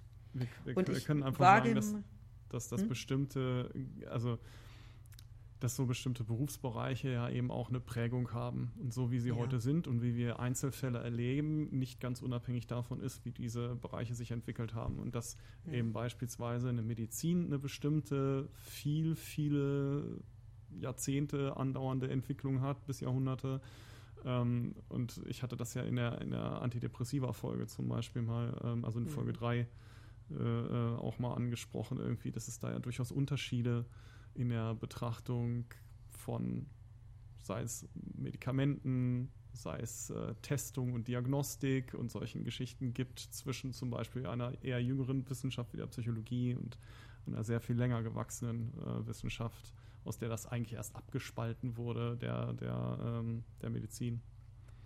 Ich kann ja. im Übrigen Ähnliches berichten aus der Germanistik, die auch so eine Aha. sehr alte Wissenschaft oder relativ alte Wissenschaft ist denken, tatsächlich. Ja. Und ähm, auch da ist es, ja, das, das merkt man schon, dass sie dann in gewisser Art und Weise geprägt ist. Von der Theologie, als meiner Zweitwissenschaft, da möchte ich, also da weiß ich es nicht so gut. Also ich habe mich mehr mit Germanistik, Geschichte beschäftigen dürfen als mit Theologie, Geschichte. Aber natürlich ist die Theologie noch, noch älter. Ja, aber also vielleicht auch einfach durchaus, man kann jetzt bei all den Beispielen sagen, auch sehr männlich geprägt. Ne? Weil Beteiligung von Frauen ähm, hat es zwar ja. gegeben in den verschiedenen Wissenschaften, aber statistisch betrachtet sehr viel geringer. Und das ist ja, ja eher ähm, das, äh, meine, meine Erfahrung in der Psychologie damals irgendwie in, in Kursen zu sitzen mit 80 Prozent Frauen.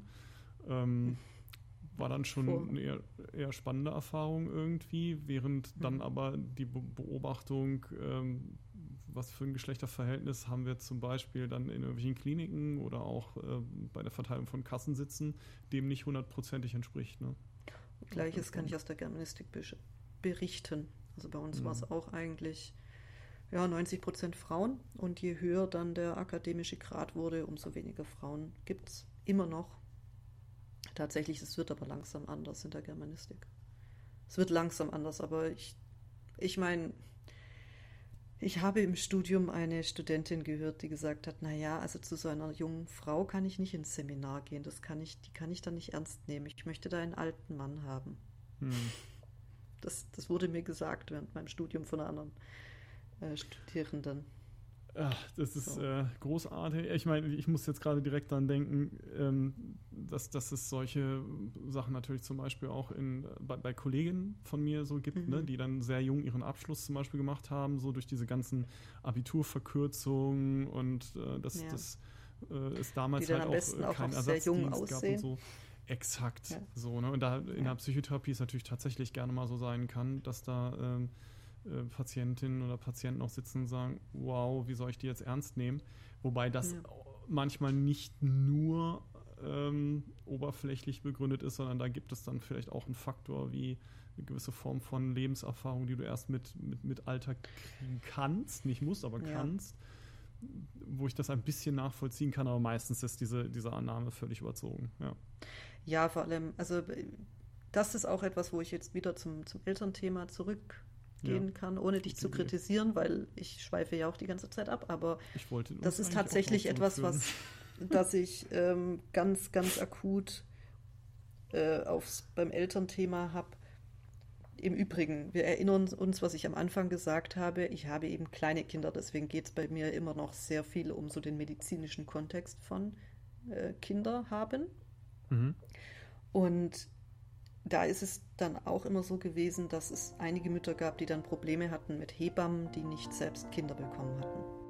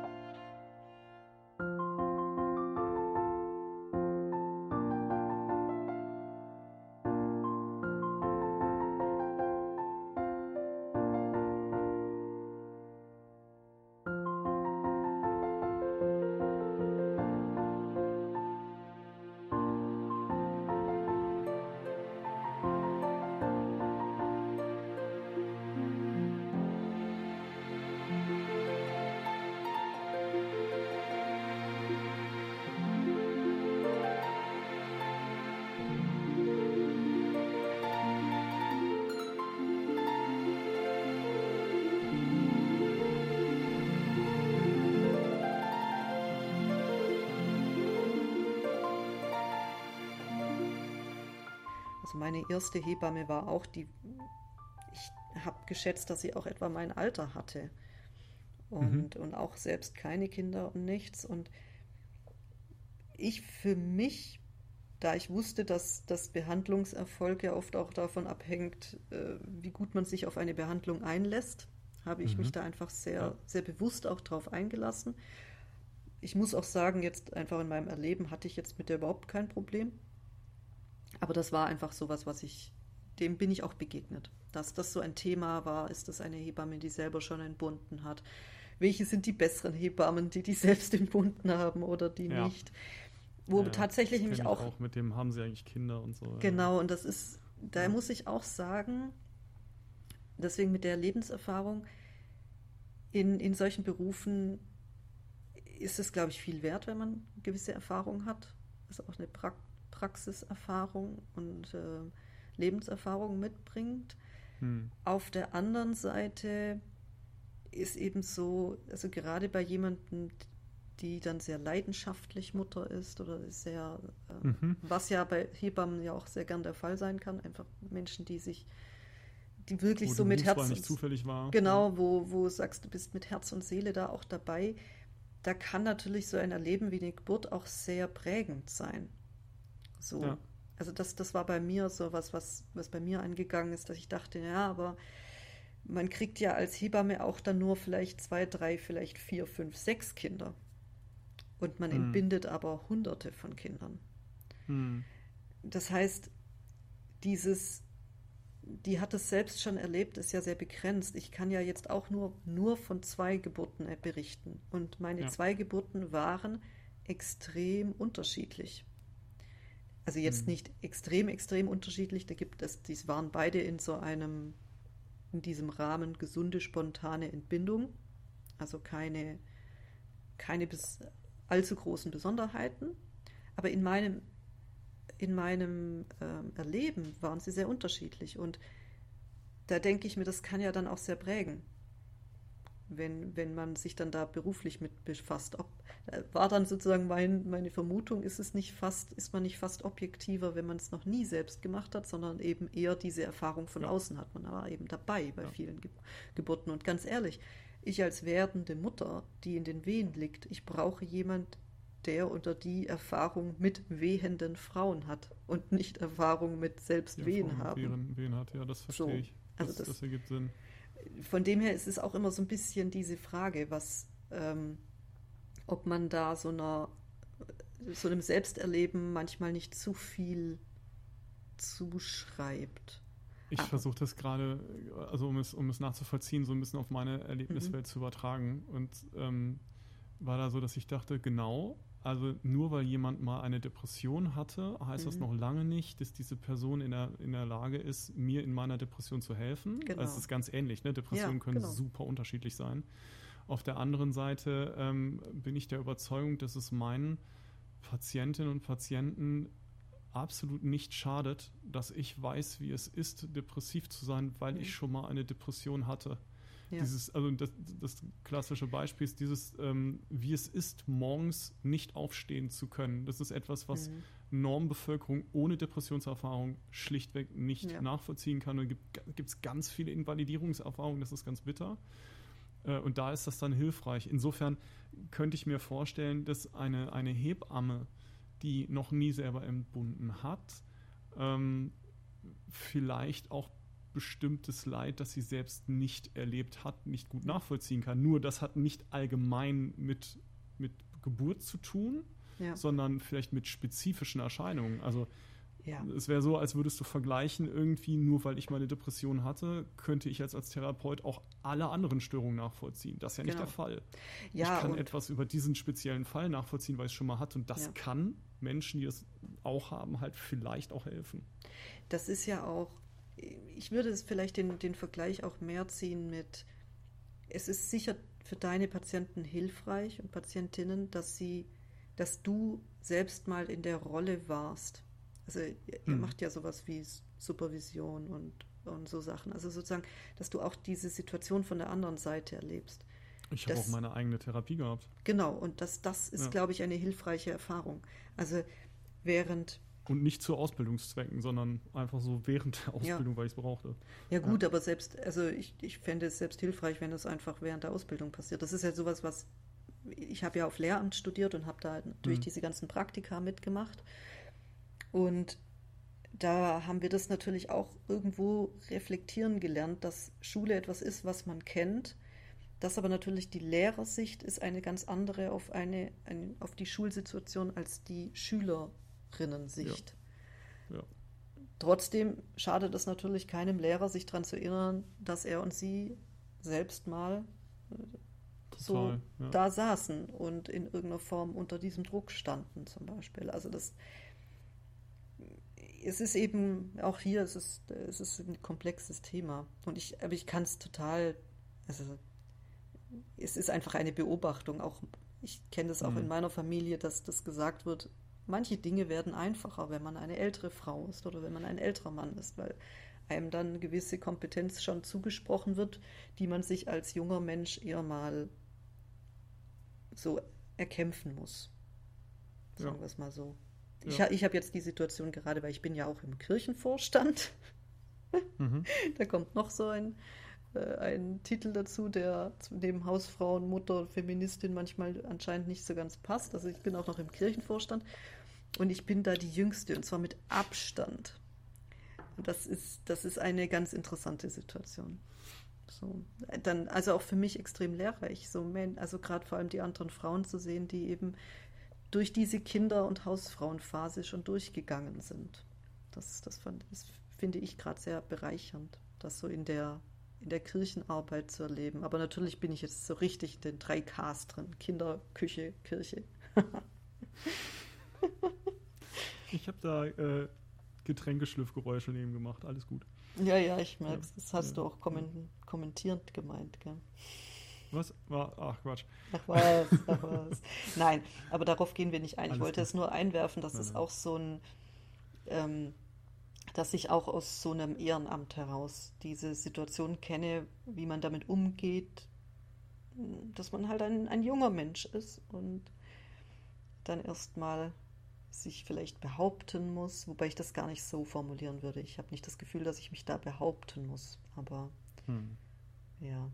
Aber äh, wenn du es jetzt gerade schon angesprochen hast, so, ne, ähm, mhm. mit, mit den drei Ks, aber kann, kannst du schon auch nachvollziehen, warum, warum Menschen ähm, und auch eben andere Feministinnen da erstmal den Impuls kriegen zu sagen, äh, lieb es, wenn es nur eins wäre irgendwie, aber du ja. bringst gleich alle drei Ks mit?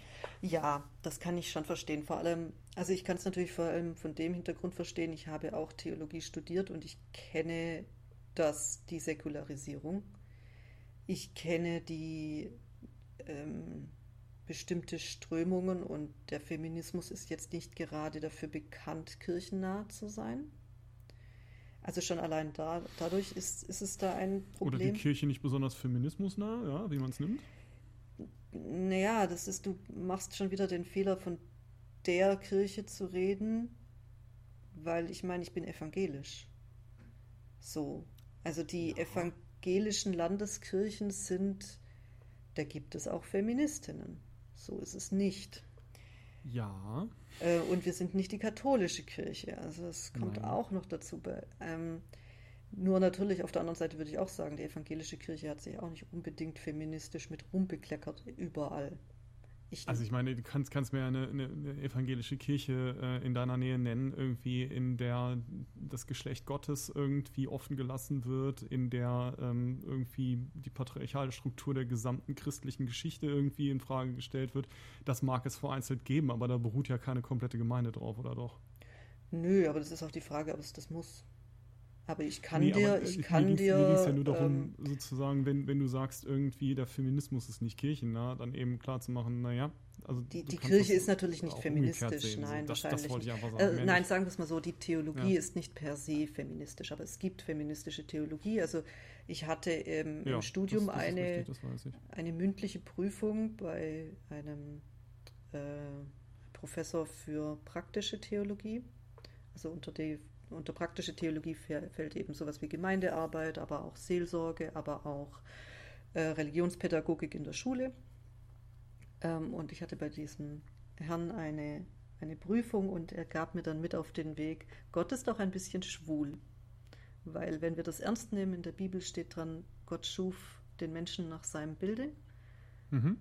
Und er schuf ihn als Mann und Frau, dann muss ich sagen, Gott ist Mann und Frau und Gott ist auch schwul und lesbisch. Und dafür kriegt er von mir bis heute natürlich Herzchenaugen. Oder trans, je nachdem. Oder trans. Und das ist alles Gott. Und ähm, aber natürlich, der, er hat das auch vertreten und ich weiß, er hat das auch an, an prominenter Stelle vertreten.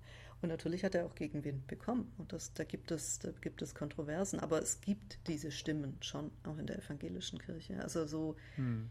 möchte ich das deswegen nicht so ganz äh, unkritisch abtun. Und von wegen zeigt meine Kirche in, in meiner Nähe, äh, ich bin in der flächenmäßig größten Gemeinde Bayerns zu mhm. Hause und unsere Gemeinde umfasst unter 2000 Mitglieder. Aber wir, wir haben ein Gebe Gemeindegebiet, wo man sicher eine Stunde braucht, um von einem Ende zum anderen zu fahren. Also wir sind einfach sehr mhm. wenige hier, hier in diesem ja. Ort. Ähm, dazu kommt natürlich, ich bin in Süddeutschland sozialisiert. Wir haben in Bayern und in der württembergischen und der badischen Landeskirche und so weiter schon relativ lang Frauenordination. Das heißt, ich bin mit sehr vielen Pfarrerinnen groß geworden. Das ist auch etwas, was in der Nordkirche anders ist, so viel ich weiß. Da bin ich aber kein Spezialist oder keine Spezialistin. Ähm, ja, wie gesagt, deswegen es ist das so quasi per se als sich ausschließend zu kategorisieren, finde ich nicht ganz richtig, muss ich ehrlich sagen. Ähm, schon mhm. allein unter dem Vorbehalt, also jetzt komme ich wirklich, deswegen sage ich, meine persönliche Situation ist da schon relativ wichtig. Ich bin hier in der evangelischen Diaspora. Das heißt, mhm. hier sind wenig Evangelische und die Evangelische, die hier sind, sind zum großen Teil Zugezogene, wie mhm. ich auch. Mhm. Dadurch finde ich, eben in der evangelischen Gemeinde eher Gleichgesinnte sozusagen. Menschen, die auch von viel auch äh, Akademiker tatsächlich, weil natürlich mhm. Akademiker hier tendenziell eher wegziehen und die, die herziehen, sind dann eben sowas wie Ärzte oder auch, wir sind auch Bundeswehrstandort, auch da Angehörige, die, die eben herziehen und irgendwo und eben evangelisch sind. Und dadurch ist einfach die evangelische Gemeinde hier für mich sehr interessant, weil es äh, vielfältige Menschen dort gibt. Und mhm. das ist auch ein, ein, Aspekt von Kirche, der man bei aller ge gerechtfertigten Kirchenkritik auch im Auge behalten könnte, dass das auch einfach ein Ort ist, an dem man Menschen kennenlernen kann. Und eventuell eben auch an Menschen, die einem dann in irgendeiner Form nahe sind, weil für mich eben hier äh, eine gewisse Fremdheitserfahrung einfach passiert, dadurch, dass ich eben so evangelisch bin und auch noch aus einer Gegend hm. komme, die extrem evangelisch ist. Zwar auch süddeutsch, ich, aber ich kann sehr das, glaube ich, total nachvollziehen. Ähm, ich ich glaube, meine ähm, also ich würde jetzt niemals absprechen, dass Kirche ein, ein, ein äh, Punkt ist, an dem sich Menschen treffen mhm. können. So. Äh, das, ist, das ist mir bekannt, das kann ich nachvollziehen, das ist da irgendwie enthalten. Das entbindet aber natürlich nicht von, von der Bewertung sozusagen, wie emanzipatorisch ist Kirche. Ja. Darum geht es mir. So, ja, aber und, das kann man ähm, auch nicht ändern, wenn man, wenn man nicht manchmal will ich ja mitmacht. Das, äh das, ist der Punkt, du möchtest nicht, aber so ein bisschen denke ich mir, man kann die Leute ein bisschen konfrontieren und das ist für mich gerade eine ganz, äh, ein, ein guter Ort, um mich einzubringen, sagen wir es mal so. Wo ich, wo ich ja. sehe, da kann ich mich ähm, für auch in, in, gewisser Weise engagieren. Ich war ja immer so chronisch unengagiert im Studium und so weiter. Ich war ja immer hm. befreundet mit sehr engagierten äh, äh, Aktivistinnen die mir dann mhm. immer gesagt haben, ich mache zu wenig und ich wäre ja nicht engagiert genug. Und jetzt habe ich irgendwie einen äh, Ort gefunden, wo ich mich ein bisschen engagieren kann und die Leute ein bisschen irritieren kann mit meinem Feminismus. Mhm. Ich fühle mich gerade ein bisschen missverstanden.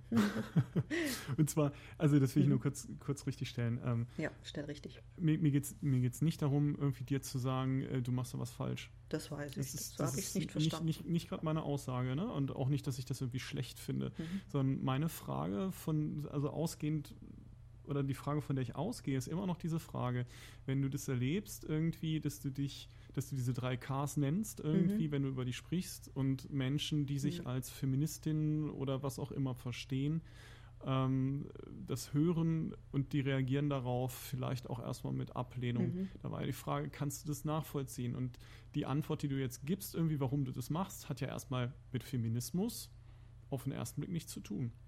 Äh, es hat so viel mit Feminismus zu tun, dass ich für mich einen, und da spreche ich jetzt aus meiner Biografie heraus, für ja. mich einen ähm, Punkt ge gesucht habe, wo ich mich engagieren kann für, also für etwas, mhm. was ich in irgendeiner mhm. Form gut finde. So. Mhm. Feminismus finde ich gut und das ist einfach etwas, was ich sozusagen in mein Engagement reinbringe. Mhm. Punkt. Okay. Das habe ich ja. jetzt einfach hier aus verschiedenen Gründen in, in der Kirchengemeinde gefunden. Und die Kirchengemeinde ja. muss jetzt damit leben, dass sie eine Feministin äh, ähm, in den so, genau. Kirchenvorstand gewählt hat. Das ist erstmal sozusagen meine, meine. Das heißt, du, du bist in der Selbst, also in der Selbstsicht äh, sozusagen eine Feministin in der Kirche. Ja. Und äh, deswegen ist es für dich kein Widerspruch, so zu sein. Genau. Ähm, ich, ja. kann, ich kann diese, diese ablehnende Reaktion natürlich verstehen, weil, wie gesagt, auf, äh, auf der, auf der Metaebene absolut. Ich, hm. ich, habe auch genug Kirchenkritik Kritik in mir ähm, und, und sehe da, da genug Schwierigkeiten. Ich sehe auch genug Schwierigkeiten mit überhaupt Konzepten von Religion. Ich hatte auch Religionswissenschaft im Studium und, und so weiter und so fort. Also das ist, sind alles, alles theoretische Fragen, in, in denen ich drin bin. Was ich eben für mich mehr fordern möchte von anderen, die, die mich mir begegnen, ist, dass sie eben auch mich als Person wahrnehmen und mich eben mhm. nicht, wie du vorher gesagt hast, nur in diesem als Teil des schwierigen Systems wahrnehmen. Ja, oder nur als Befreierin in Anführungsstrichen, ne? Genau, oder nur als irgendwie. Ich, ich, ich, weil es ging mir halt tatsächlich überhaupt nicht darum, dir sozusagen mhm. das jetzt gerade irgendwie äh, genauso äh, vorzuhalten oder was, weil ich dachte tatsächlich daran, ne, woher kenne ich das vielleicht auch, ähm, ja, so aus, aus woher kenne ich das noch? So. Mhm. Und dachte an dieses, ähm, das ist so diese Erwartung, wenn ich eine bestimmte eben auch politische Haltung habe, ähm, dass ich in jedem Bereich meines Lebens sozusagen da in, wie nennt man das, in Übereinstimmung mitlebe. was halt so, ein, so einen hohen Perfektionismusanspruch im Prinzip hat. Und dachte gerade an das Beispiel, dass ich ähm, eine ganze Reihe Leute kenne, irgendwie, die ähm, aus einer linksemanzipatorischen Ecke kommen, aber zum Beispiel ähm, Fußball begeistert sind. Mhm. Ne? Wo ich als jemand, der sich vom, vom Fußball, ich sag's mal so, so krass losgesagt hat, dann eben auch hingehen könnte und sagen könnte, wie links kannst du sein, wenn du in einem dermaßen patriarchal äh, bestimmten Sport irgendwie mit entsetzlich maskulinistischen mhm. äh, äh Stereotypen irgendwie bewegst und das damit ja auch unterstützt, wie kannst du das machen? Ähm, und äh, auch bei mir es dann irgendwie Hobbys gab oder gibt, bei denen man eben auch dann fragen könnte, naja, wie verträgt sich das denn mit deiner, mit deiner politischen Grundhaltung irgendwie, dass du, keine Ahnung, äh, irgendwie so ein mittelalterliches Live-Rollenspiel machst oder bei, dass du bei mir war ähm, die Musik. irgendwie Genau, das war auch mein nächster Gedanke. Ne? So wie, wie, was weiß ich, wie kannst du in der Hip-Hop-Szene irgendwie ja. unterwegs sein, irgendwie, und das ist doch total sexistisch und so weiter. Ja, genau. Und ich, ich selbst komme tatsächlich zu dem Punkt, dass ich ähm, mich von Zeit zu Zeit da immer auch versuche, so ein Stück weiterzuentwickeln und auch mal Sachen hinter mir lasse. Ja, also ich ne? habe also das natürlich Beispiel, auch dass ich mich, ne, mich in der Musik zum Beispiel ähm, dann ganz klar entscheide zu sagen, ja, ich, ich habe gerade Bock auf, auf deutschsprachigen Hip-Hop, aber ähm, ich höre mir jetzt auch tatsächlich sozusagen nur noch die Gruppen an, die mir zumindest bis zu einem gewissen Punkt äh, mit meinen Normen auch, auch übereinstimmen. Ne? Und mhm. Leute, die bestimmte Begriffe benutzen, irgendwie, nein, die fallen halt für mich raus. Oder, im, oder auch hier wieder positiv. Also sozusagen, ich ähm, einfach mehr Künstlerinnen hören. Punkt. Ja, ja so. exakt. Ne? also ich suche mir gezielt dann die Sachen, die besser passen, aber das mache ich halt nicht mit Fingerschnippen von heute auf morgen. Genau. Und so könnte man das ja zum Beispiel eben auf, auf diese eigentliche Eingangsfrage mit dem Mensch, wie verträgt sich irgendwie ein Kirchenengagement mit deiner feministischen Grundhaltung ja auch ganz gut übertragen. Ne? Ich glaube auch, dass, dass diese, diese Frage auch gar nicht, man kann das gar nicht beantworten. Es gibt da auch keine gute Haltung, glaube ich. Und das ist auch Welche etwas. Frage meinst du jetzt? Also die, generell diese Frage, wie verträgt sich XY mit XY? Also das sozusagen, wie, wie verträgt sich eine Grundhaltung, die so oder so ist, mit mhm. der Lebenspraxis? Diese Frage wirst du immer und immer und immer und immer wieder haben. Das ist dann, ja, die kannst du ja auf ganz viele Sachen runterbrechen. Und als Eltern hast du die sowieso ganz, ganz häufig. So bei, ja. mit, mit Kindern. Wie verträgt es sich, dass ich eigentlich davon überzeugt bin, man sollte überwiegend vegetarisch und vegan sich ernähren? Davon bin ich hm. persönlich überzeugt. Ich glaube, das ist gesund und ich glaube, das ist besser für den Planeten. So, Punkt. Das ist meine Haltung. Die wird nicht anders, nur deswegen, weil meine Kinder im Kindergarten alles mitessen. Mhm. So, das ist auch eine Entscheidung, die ich einfach getroffen habe, dass, dass sie dort alles mitessen sollen und das ganz so, ich kein Sonderessen bestelle und keine extra Verrenkungen mache, sondern sie das mitessen lasse. Hm für mich persönlich ist meine Grundhaltung noch nicht mal dadurch angeknackst, dass ich, wenn ich bei meiner Familie bin, ich auch alles mitesse. Mhm. Weil das ist für mich, hat sich das, ich habe da irgendwo meinen Standpunkt gefunden. Aber natürlich verstehe ich, dass es Leute immer wieder irritiert. So, damit muss ich leben. Ja. Und das ist auch so ein Punkt, ja. wo ich einfach als, auch als Mutter nie so eine ganz feste Antwort finden werde. Ich sage dann bei den Kindern, sage ich dann eben meistens sowas wie, ich möchte einfach, dass sie sich selbst entscheiden, lernen, mhm. was sie essen wollen. Ähm, aber nur weil mein größeres Kind Schnitzel mit Pommes als absolute Lieblingsspeise angibt bei jeder Gelegenheit, mhm. fange ich eben trotzdem nicht an, Schnitzel zu braten. Das ist einfach was, was ich nicht mache, sozusagen. Das ist ja. so ein Punkt, wo ich eben meiner Überzeugung dann nachgehe ja. und, und nicht nicht einknicken. Aber wie du sagst, man findet dann sozusagen seine, seine Bereiche, wo man Prioritäten setzt und sagt, okay, da. Ich, ich, genau. Ich glaube halt einfach, dass diese, dieser Perfektionismus einfach sehr stark auf so einer Schwarz-Weiß-Sicht beruht. Ne? Ja. Und Schwarz-Weiß-Sicht im Sinne von ähm, der Annahme, dass, dass man solche Fragen mit Ja oder Nein beantworten kann. Was in dem Moment, wo ich Fragen in ihrer äh, Komplexität und in ihrer Interdependenz, also gegenseitigen Abhängigkeit von unterschiedlichen Problemen betrachte, einfach offensichtlich wird, nicht geht. Ne? Also ich, ich, kann halt äh, ähm, grundsätzlich sagen, irgendwie, äh, wenn ich Veganer bin, dann muss ich meinen Kindern halt irgendwie auch verbieten, äh, irgendwie Fleisch zu essen. Das, das könnte ich ja dann tun. Tragen. Aber auf der anderen Seite, wenn ich gleichzeitig auch die Haltung habe, dass Selbstbestimmung für Kinder unglaublich mhm. wichtig ist und dass ich Kinder nicht einfach beherrschen darf, ähm, dann habe ich zwei völlig widersprüchliche Positionen an der Stelle. Mit ja. denen kann ich dieses Problem nicht schwarz-weiß lösen. Genau. Ich kann sozusagen Priorisierungen vornehmen, ich kann ähm, Verantwortung verteilen, ich kann, ähm, sage ich mal, Teilbeantwortungen aufnehmen und aufschieben, also die anderen Teile auf einen späteren Zeitpunkt aufschieben. Das kann ich alles tun. Aber es ist halt sehr viel komplexer als wie wir uns das manchmal wünschen würden, da nehme ich mich nicht aus. Ja, und deswegen, aber weil auch ich auch, dazu. ja, und weil ich aber auch ein, ein Fan von für mich selbst einfachen Glaubenssätzen bin, die ich mir hm. so ein bisschen sagen kann, um mich an gute Dinge zu erinnern, ist, ist eben einer dieser Sätze, den ich vorhin schon gesagt habe, dass wenn ich mit anderen Familien zu tun habe, dass ich irgendwo mir immer vor Augen halte, die werden auch Gründe haben, die Gründe sind vielleicht schlecht und vielleicht sind sie unterinformiert über manche Dinge, aber mhm. ich möchte eine wertschätzende Haltung einnehmen. So, und ich mhm. kämpfe relativ lang dafür, diese wertschätzende Haltung halten zu können. So, da muss mhm. dann schon viel passieren. Es gibt diese Leute, die in dieses schlechte Buch bei mir rutschen. Und die kann ich dann nicht mehr, muss ich zugeben. Es gibt Leute, mit denen möchte ich nicht mehr zu tun haben. Aber ich bin, ich würde ihm sagen, im Allgemeinen versuche ich diese Haltung zu haben, die, die Leute trotzdem wertzuschätzen. Naja, und, und äh, wenn, wenn ich dich richtig verstehe, ist es eben, oder ist der Unterschied ja gerade, dass du die Entscheidung nicht in dem Moment triffst, wo, die, die äh, also mhm. wo, wo, dir die Leute begegnen. Ja, aber ich treffe sie teilen ja dir eine Moment. Sache mit und du sagst Tschüss, mhm. sondern ähm, es ist schon so, dass du Menschen erstmal betrachtest, dann ein Stück weit in ihrer Entwicklung beobachtest oder auch in ihrem Wesen beobachtest und dann erst nach einer Zeit, wenn du sagst, okay, unterm Strich, da, damit kann ich nicht gehen, das geht einfach nicht, an der Stelle auch erst entscheidest zu sagen, und jetzt trennt sich unsere Wege. Genau. Und das ist auch, da kommen wir wieder zurück zu deiner Anfangsfrage mit dieser, was ändert sich mit Elternschaft? Ich glaube nicht, mhm. dass das etwas ist, was, was ich primär mache, weil ich Mutter bin.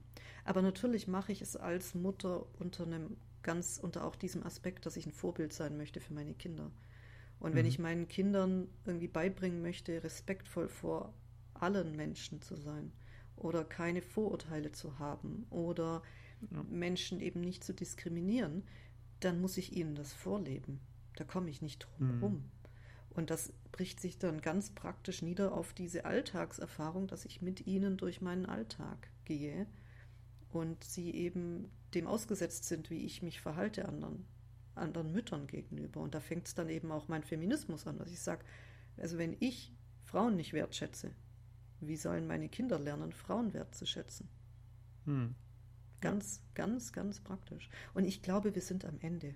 Homer, wir sind am Ende heute, für heute. Wir könnten weiterreden und wir können noch 500 Folgen machen, aber ich glaube, wir müssen für heute Schluss machen. Zur Orientierung, wir sind bei 2 Stunden 40. Also ja. ich habe da auch immer drauf geschielt und gedacht, wie kommen wir zum Ende? Du machst das immer so schön, du sagst mir irgendwann, wenn es vorbei ist, das ist prima. Ich kann, kann das jetzt komplett sozusagen auslagern auf dich. Prima. Das ist schön. Ich mache das wir Haben, wir haben sicherlich nicht alle Themen äh, Nein, bearbeitet, aber, aber, es ist jetzt schon sehr viel mehr, sehr viel mehr als bei der letzten Folge. Ja. Ich bin sehr glücklich mit dieser Aufnahme gerade. Ich finde es sehr schön. Das ist schön, das freut mich.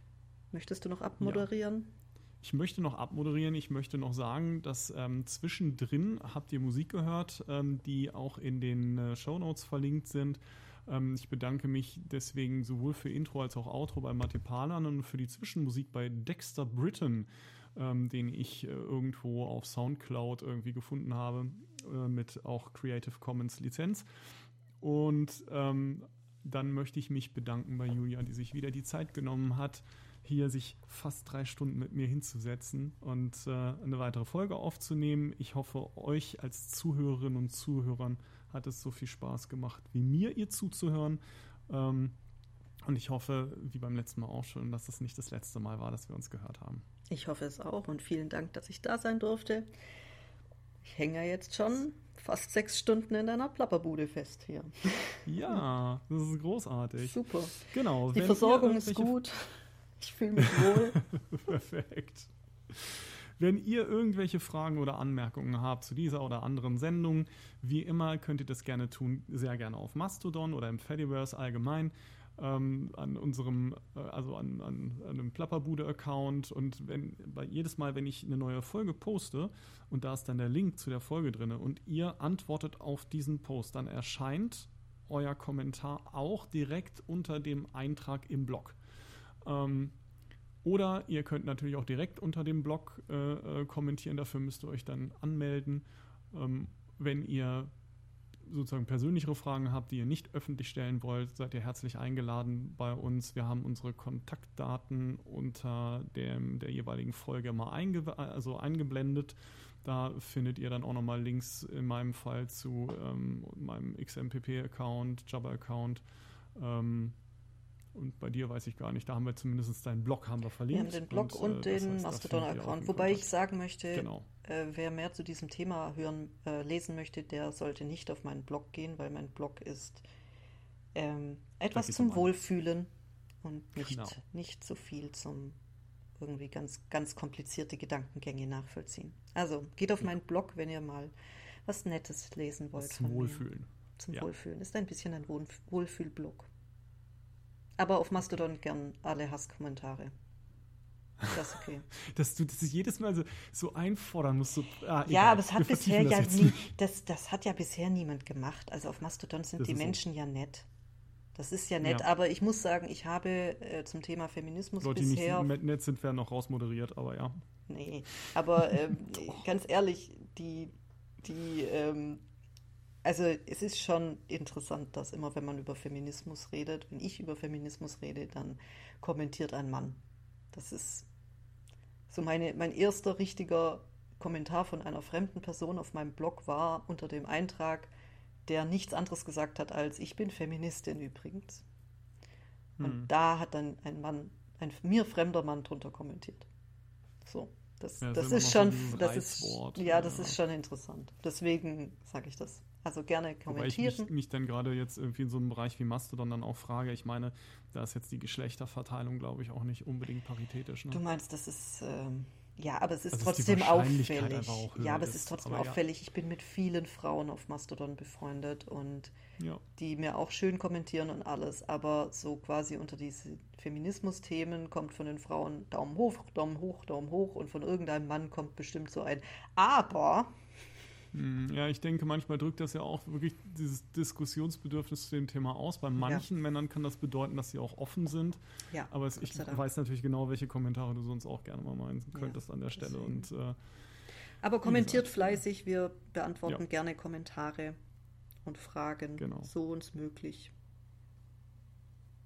Immer genau, und Diskussionsbeiträge sind ja auch schön, da geben sich ja manchmal dann vielleicht auch Nachfolgesendungen oder sowas, genau. ne, falls uns da nochmal jemand Hinweise geben möchte über Dinge, die, die wir da völlig übersehen haben. Die werden so direkt eingeladen zu dir.